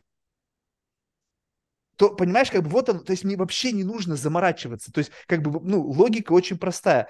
Я делаю что-то одно, провоцирую других людей на повторять, потому что мы все в какой-то мере обезьяны, повторюши. И это приводит к какому-то колоссальному э, как бы притоку свежей аудитории и как бы контента создания и просто ну, привлечения внимания к этой платформе. Не знаю, мне кажется, это... Ну, смотри, э, ну, тут же можно очень просто посмотреть. Есть э, такие известные люди же есть уже, ну, то есть вот люди, которых знают там во всем мире. Ну? Их же полно, таких людей. То есть то, о чем ты говоришь, как бы создать человека. Почему за ними никто ничего не повторяет? Шакира, повторяет Шакира сплясала в своем красном купальнике, потом весь интернет за ней повторил. Да, но это как бы вот какие-то простые действия. А если Шакир там с, попросит что-то более сложное сделать, не факт, что это произойдет. Понимаешь? То есть это Нет, пока это работает на очень простых без постоянной как бы, вот, пропаганды. Я тебе об этом и говорю. Тогда получается, что если с точки зрения копирования, с точки зрения идеи массовости, с точки зрения как бы виральности должно быть что-то очень простое, то планка креативности занижается, потому что слишком что-то сложное, блядь, приматы не поймут. Они, а, что это там, блин? Но все равно, все равно работает. Биг Мабетов там снял что-то, я вообще не понял, что-то там на костях кто-то ну, стоит это же как бы мы же не говорим про артхаус. То есть простое не значит, э, что не будет заходить что-то эмоциональное. Ну, то есть люди все равно эмоциональные существа в первую очередь. Поэтому вся реклама, она должна затрагивать какие-то эмоции. Так же, как любой контент должен затрагивать какие-то эмоции. То есть есть контент просто более дешевый, просто на пор, ну, поржать, а есть, ну, и он действительно легче заходит, более массово заходит. А есть контент, э, где ты испытываешь более сложные эмоции и он действительно более узкий. То есть, ну, да, но вот этот винтедж способен кто воспринять. Ну, представь себе, что тебя с утра до вечера дешевым пойлом кормят. То, и вот, ну, взять даже вот, допустим, обычное вино, да, а, ну, я абсолютно в слепой дегустации вряд ли отличу вино там за 500 долларов или там за несколько тысяч. Фиг его знает, они плюс-минус после какого-то уровня все очень похожи. Но если ты вот такой гедонист, и ты, ты пьешь с утра до вечера только, блин, какой-нибудь там Петрюс, блин, uh-huh. то ты, наверное, отличишь, типа, ну, там, что-то, что-то от другого. Но в силу того, что всех при, при, всем прививают такую, как бы, условную простоту, такую очень легко для переваривания, и да, возможно, как бы, знаешь, такой быстрые углеводы, типа фастфуда. И, соответственно, что-то сложное, какое-то блюдо, которое раскрывается, какая-то гастрономическая кухня, она не факт, что каждому подойдет. Соответственно, если тебе задача за... сделать, как бы, взять, как, как это, типа, э, as much as possible from as little as possible, да, вот из чего-то маленького сделать на что-то большое, единственная возможность так сделать, сделать такой как бы масс adoption, чтобы на каждую нейронку это было распознано с какой-то долей вот этого эмоционального всплеска. То есть совсем приматом будет очень высокий всплеск, менее приматным будет меньше всплеск, ну и так далее, каждый. Если ты же делаешь что-то, что в состоянии, как бы уже из, на этапе формирования идеи уже ограничивает возможность восприятия, в силу того, что ты хоть какой-то минимальный должен быть уровень у тебя интеллектуальный, ну или вообще какой-либо, чтобы увидеть глубину и многослойность этой идеи либо сразу же делать такую многослойную, как бы конфетка, блядь, которая там 3 секунды сосешь, она сначала апельсиновая, потом лимонная, потом она уже какой-то специфический вкус там уже в самом конце, то это еще сложнее. То есть тогда получается, что как бы просто ну, сложность да. создания контента возникает, что она на, при первом касании кажется чем-то примитивным. Для тот, кто более углубленный такой специалист, он увидит, а, там многослойность. который, может, не был. Ну, так в этом же, в этом же на этом построены все на... произведения, все фильмы, которые супер популярные, супер массовые, они всегда многослойные. ну вот я вот в это тоже как-то сейчас в последнее время стал, не стал верить. Вот представим себе, что кто-то что-то пишет. Допустим, взять, э, ну, какой-нибудь примитивный Пелевина, да? Пелевин что-то написал, У него там какая-то глубина с его каком-то его персонального уровня, его какой-то там улетевшести, там глубины и так далее. Потом кто-то, критик, э, креативный какой-нибудь читатель, и говорит, а на самом деле там еще вот это. И Пелевину ничего не стоит сказать, да, молодец, красавчик, увидел. Этого, блядь, не было.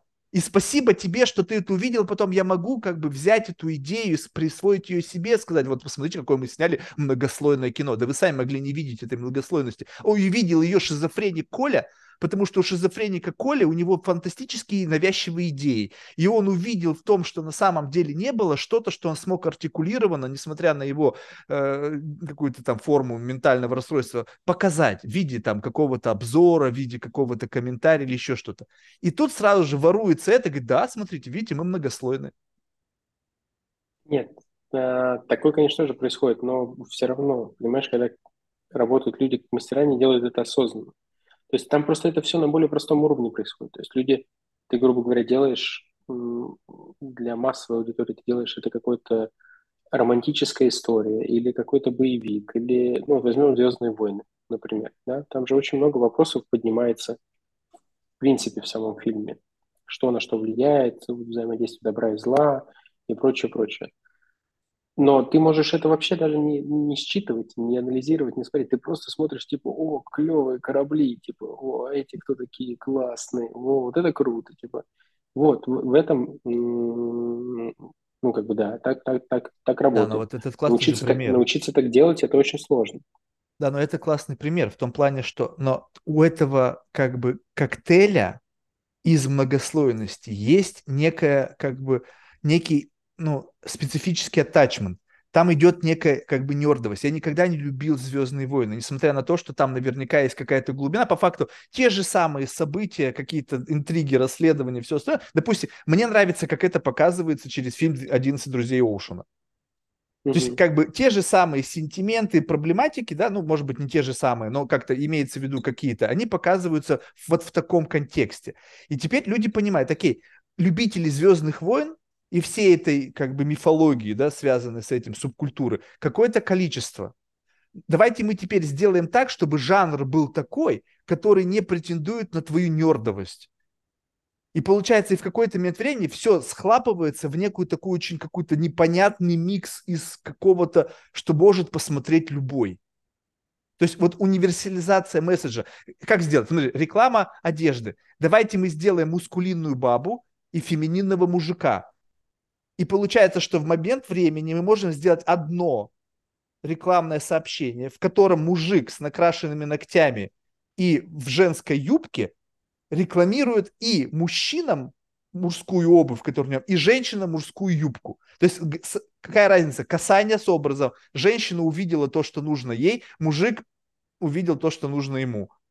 Все, то есть получается, что вот эта вот универсализация, как попытка создать какое-то универсальное сообщение, которое максимально охватывает какой-то невероятный объем аудитории. Еще чтобы он был жирный, немножко похож на гея, и чтобы прям были длинные волосы и сразу же реклама шампуня. Как бы, ну вот, вот, вот такой. И получается какой-то гибрид. И это стало в кино, в медиа, в музыке, во всем. И ты как бы, вот получается так, что если ты ценитель какого-то жанра, да, есть по-прежнему жанры, ты можешь уйти в этот rabbit hole, но в целом как бы тенденция такая, что надо создавать максимально универсальное сообщение, максимально универсальную личность, максимально универсальную рекламную кампанию. Как тогда говорить речь об какой-то идентике? Ты кто? Ты хамелеон?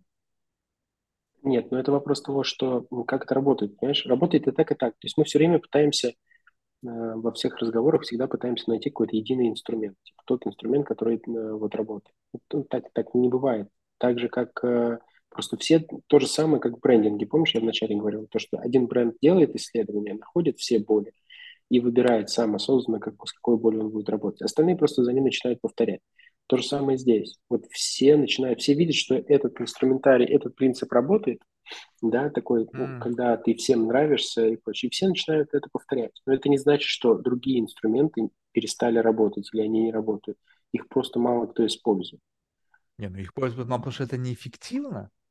Нет, потому что просто э, я называю это э, ну, как бы таким дрочерством. Ну, то есть вот э, сначала все, простите меня, дрочили на диджитальной компании, на 360, потом все начали дрочить на диджитал, потом все начали дрочить на там, не знаю, SMM, потом все начали дрочить на что-то еще. Это не значит, после SMM что... что было? Какая эволюция после SMM? Э, ну, performance. Mm. То есть это пока Мне вот кажется, сейчас... фронт-энд этого развития. То есть это сейчас как бы последний вид эволюции вот здесь вот. Мне кажется, да. Ну, то есть, э, ну, нет, сейчас искусственный интеллект. Сейчас вот а. э, оптимизация всего с помощью искусственного интеллекта. То есть вот везде впихнуть его, там, как попу потереть искусственный Какие ты, ты знаешь, как спам изменился последний? Я вообще офигеваю. Я тут недавно, ну, короче, ну, мне приходит какое-то невероятное количество писем. И, значит, ну, бывает так, что, знаешь, как бы ты случайно тыкаешь, и как бы какое-то письмо открывается. Ну, я думаю, раз уж я ткнул, значит, там кто-то что-то получил, моментальный пинг, что это. Я читаю. И это как-то было реально по бизнесу. То есть это не было сообщение как бы спам-спам, типа продать какую-то услугу. Это был запрос на то, чтобы мы как бы оказали сервис компании. И я понимаю, что написано не человеком. Ну, то есть как бы написано, знаешь, как бы даже сам факт того, что они интересуются и задают мне вопросы о моем бизнесе, они написаны не человеком, потому что я за 16 лет как бы получения всяких вопросов от многообразия количества клиентов не сталкивался с такой артикуляцией вопроса. Ну, то есть как бы оно настолько как бы четкое и настолько как бы, знаешь, как бы я понимаю, что это человек написал какой-то драфт, потом загнал это в какую-то языковую модель и сказал, сказал причеши это так, чтобы mm-hmm. это было там, не знаю, более там как бы не знаю, грамотно, более там, не знаю, написано с точки зрения английского языка и так далее. В общем, я такой как бы читаю, говорю, вау, то есть действительно получается как бы абсолютно точно сразу же отторжение, потому что я понял, что кто-то, ну, как бы просто как бы причесал свое сообщение, и как бы с этого смысл не изменился, но смысл того, что уже как бы идет, как бы даже я ощущаю то, что происходит вот это внедрение вот этих технологий в повседневную жизнь как бы люди, которые просто могли бы написать письмо, они решили, что они будут лучше, если они при, этот вот как бы используют вот эту мощь вот этой махины, и они улучшат свое сообщение, понимаешь? То есть как бы... да. но, но мне кажется, знаешь, вот искусственный интеллект – это первая технология за последние годы, э, которая действительно э, не просто дрочь, которая действительно изменит очень сильно нашу жизнь и повлияет на многие вещи. То есть, как минимум, вот то, на что он очень сильно влияет. Это станет контрастнее. облегчил, э, может быть, но вот то, о чем я как бы говорю, все его боятся с точки зрения того, что он может отобрать работу, а на мой взгляд, он э, наоборот облегчает вход в любую профессию. То есть раньше, чтобы мне, у меня мог быть там хороший визуальный вкус, э, но чтобы стать мне арт-директором, мне нужно было отучиться где-то мне нужно было научиться там использовать какие-то программы. То есть мне нужно было 2-3 года как минимум фигачить э, макеты каждый день. Сейчас, да, это дает тебе набор знаний, это твоя библиотека знаний, ты знаешь, как это сделано. Ты, если после этого сел на Midjourney, ты станешь крутым. Но если ты пришел туда как первый destination, без всего вот этого багажа, где ты там, не знаю, не знаю, где там самые какие-то примитивные игры, ну, Coral Draw там это... рисовал что-то, блин. Это, это, это как, э, ну, это, это просто инструмент. То есть мои знания, они не в том, как пользоваться фотошопом, они в насмотренности. Поэтому я говорю, что очень важно сейчас на, на первый уровень сейчас будут выходить люди, которые с насмотренностью работают э, с искусственным интеллектом, получают гораздо большие результаты и сильнее, интереснее результаты, чем люди, у которых нет этой насмотренности. И еще, понимаешь, очень они... важно, что ты знаешь, как изменить это, потому что ты, твоя да, насмотренность дает искусствен... тебе инструменты для улучшения. На самом деле искусственный интеллект – это такое очень крутое, э, ну, не зеркало, а лупа. Да? Вот она увеличивает то, что у тебя есть. Она либо увеличивает то, что ты бездарность, либо увеличивает то, что у тебя действительно что-то есть. То есть она реально все увеличивает. Да. Э, и э, в этом плане это круто. И это очень изменит жизнь очень многих людей, очень многих пустит в те в профессии, которые они, может быть, уже забы- забыли и перестали мечтать. То есть есть же куча людей, которые хотели стать всегда художниками или хотели стать всегда писателями. Сейчас они могут себе это позволить. Да, но это знаешь, я, я как бы не против этого, но вот мне будет любопытно дальше, как это будет развиваться, когда по- будут появляться, ну, люди, скажем так, которые как-то выступают в публичном пространстве, из, в как бы в постовом, в текстовом режиме. И там будут, наверное, гениальные посты, очень трогательные, очень четкие, емкие, классные. И ты потом будешь два часа с ним разговаривать, ты будешь понимать, блядь, это же вообще все не ты. То есть, если да. сейчас еще как бы хоть сколько-то эфорта, я там скопировал там какую-то малоизвестную цитату малоизвестного какого-то mm-hmm. там, не знаю, писателя из какой-то малоизвестной книги, но она действительно классная, ему удалось емко вот это, то сейчас это будет прямо, и когда ты на это сядешь, то я не знаю, у меня был момент времени, сейчас последний тезис заканчиваем, вот у меня был момент времени, когда я эмигрировал в Америку. Значит, и, и э, тогда еще не было всяких там переводчиков, знаешь, там ты, блядь, реально оксфордский словарь, ты просто, вот, блядь, листал, у меня он задрочен до дыр, у меня до сих пор лежит, он просто весь как бы в маркерах, что если я это слово однажды уже как бы стыкался, я подчеркивал его, и знаешь, как бы было дико, когда ты к одному и тому же слову возвращаешься 20 раз. Думаешь, ну какой же ты, блядь, идиот. Я потом стал подписывать циферки, правда, это все плохо, быстро закончилось, потому что там уже в одном месте было просто стерто, и знаешь, много раз. То есть один раз в следующий раз, когда ты на это слово натыкаешься, двойку ставишь. Третий, потом, когда уже было 15, говоришь, Марк, ну ты просто конченый дебил. Ты 15 раз это слово встречаешь злишься на себя, и все равно ты забываешь его перевод. Вот, а теперь представь себе, когда появился а, в какой-то момент еще ну, э, Google Translate, то в какой-то момент вот моя замороченность на том, что мне нужно вникать в то, что поначалу было, конечно, херово, но в какой-то момент это стало более-менее нормально, что, в принципе, тебе просто лень самому что-то переводить, ты закидываешь туда, он переводит, и ты вообще не вникаешь, что там произошло. Ну, как бы, ну, достаточно, думаю, там поймут, мне было похуй совершенно, когда это не, не очень принципиально, там, переписка с какими-то контракторами, либо там, не знаю, там, своими, не знаю, Гарденер, там, в общем, хаускипер, не принципиально. Вот, но когда человек один раз прочитал то, что как бы ему этот искусственный интеллект написал, второй раз, вбрасывая какой-то очень примитивный промпт, и в этом промпте копни глубоко, затронь эмоционально, как бы будет набор из тегов, который ты будешь использовать тезис, что ты хотел, и копипастить просто набор из вот этого промпта, который делает, причесывает это сообщение так, как нужно. И ты будешь, не читая, копировать и вставлять это в какую-то твою вот этот public presence, там, не знаю, окошко там в Инстаграме, Фейсбуке, и ты в какой-то момент будешь даже сам не понимать до конца, насколько ты глубоко гребешь, потому что у тебя no idea вообще, что ты там треплешься о чем. И в этот момент, представляешь, разговаривать очень... с этим человеком будет как? А мне кажется, ты сейчас очень ключевую вещь сказал сам, просто ты ее не замечаешь. Ты сказал то, где мне это не важно. Это то же самое, что произошло с э, мультиварками, со стиральными машинами. Они освободили кучу времени твоего, потому что ты не надо теперь стирать. А это важно. Закидываешь. Подожди, с машиной и, все понятно. И все. Ге, но когда ты, представляешь, твоя личность, экспертность, твоя твоя вот эта личина, которую я же не знаю. Ну, то есть я, вот как бы люди что-то не, ну, читают. Мне кажется, совсем, совсем, совсем дутых людей, э, они и сейчас существуют. Ну, то есть, а, а как сейчас э, звезды? Что все звезды сейчас у нас начитанные, высокоинтеллектуальные. Не, ну там, если они пишут сами, там же понятно. То есть, как бы ты изначально понимаешь, то есть это доступно при наличии денег. Когда у тебя есть деньги, тут вопросов нет. Когда у тебя есть деньги, за тобой стоит публицист, пиарщик, они контролируют то, что ты написал. И почему там бывают скандалы, когда кто-то там с селебритис нажрался и что-то там запустил. Все таки блядь, что он там наговорил? Потом это все стирается, удаляется. Ой, извините, у меня там биполярка, там еще что-то там пережрал наркотиков, еще что-то. Но в основном это доступно только богатым людям, когда твоя раздутость формируется пулом из команды, которая знает, как это все правильно сказать, и ты транслируешь только то, только заготовки.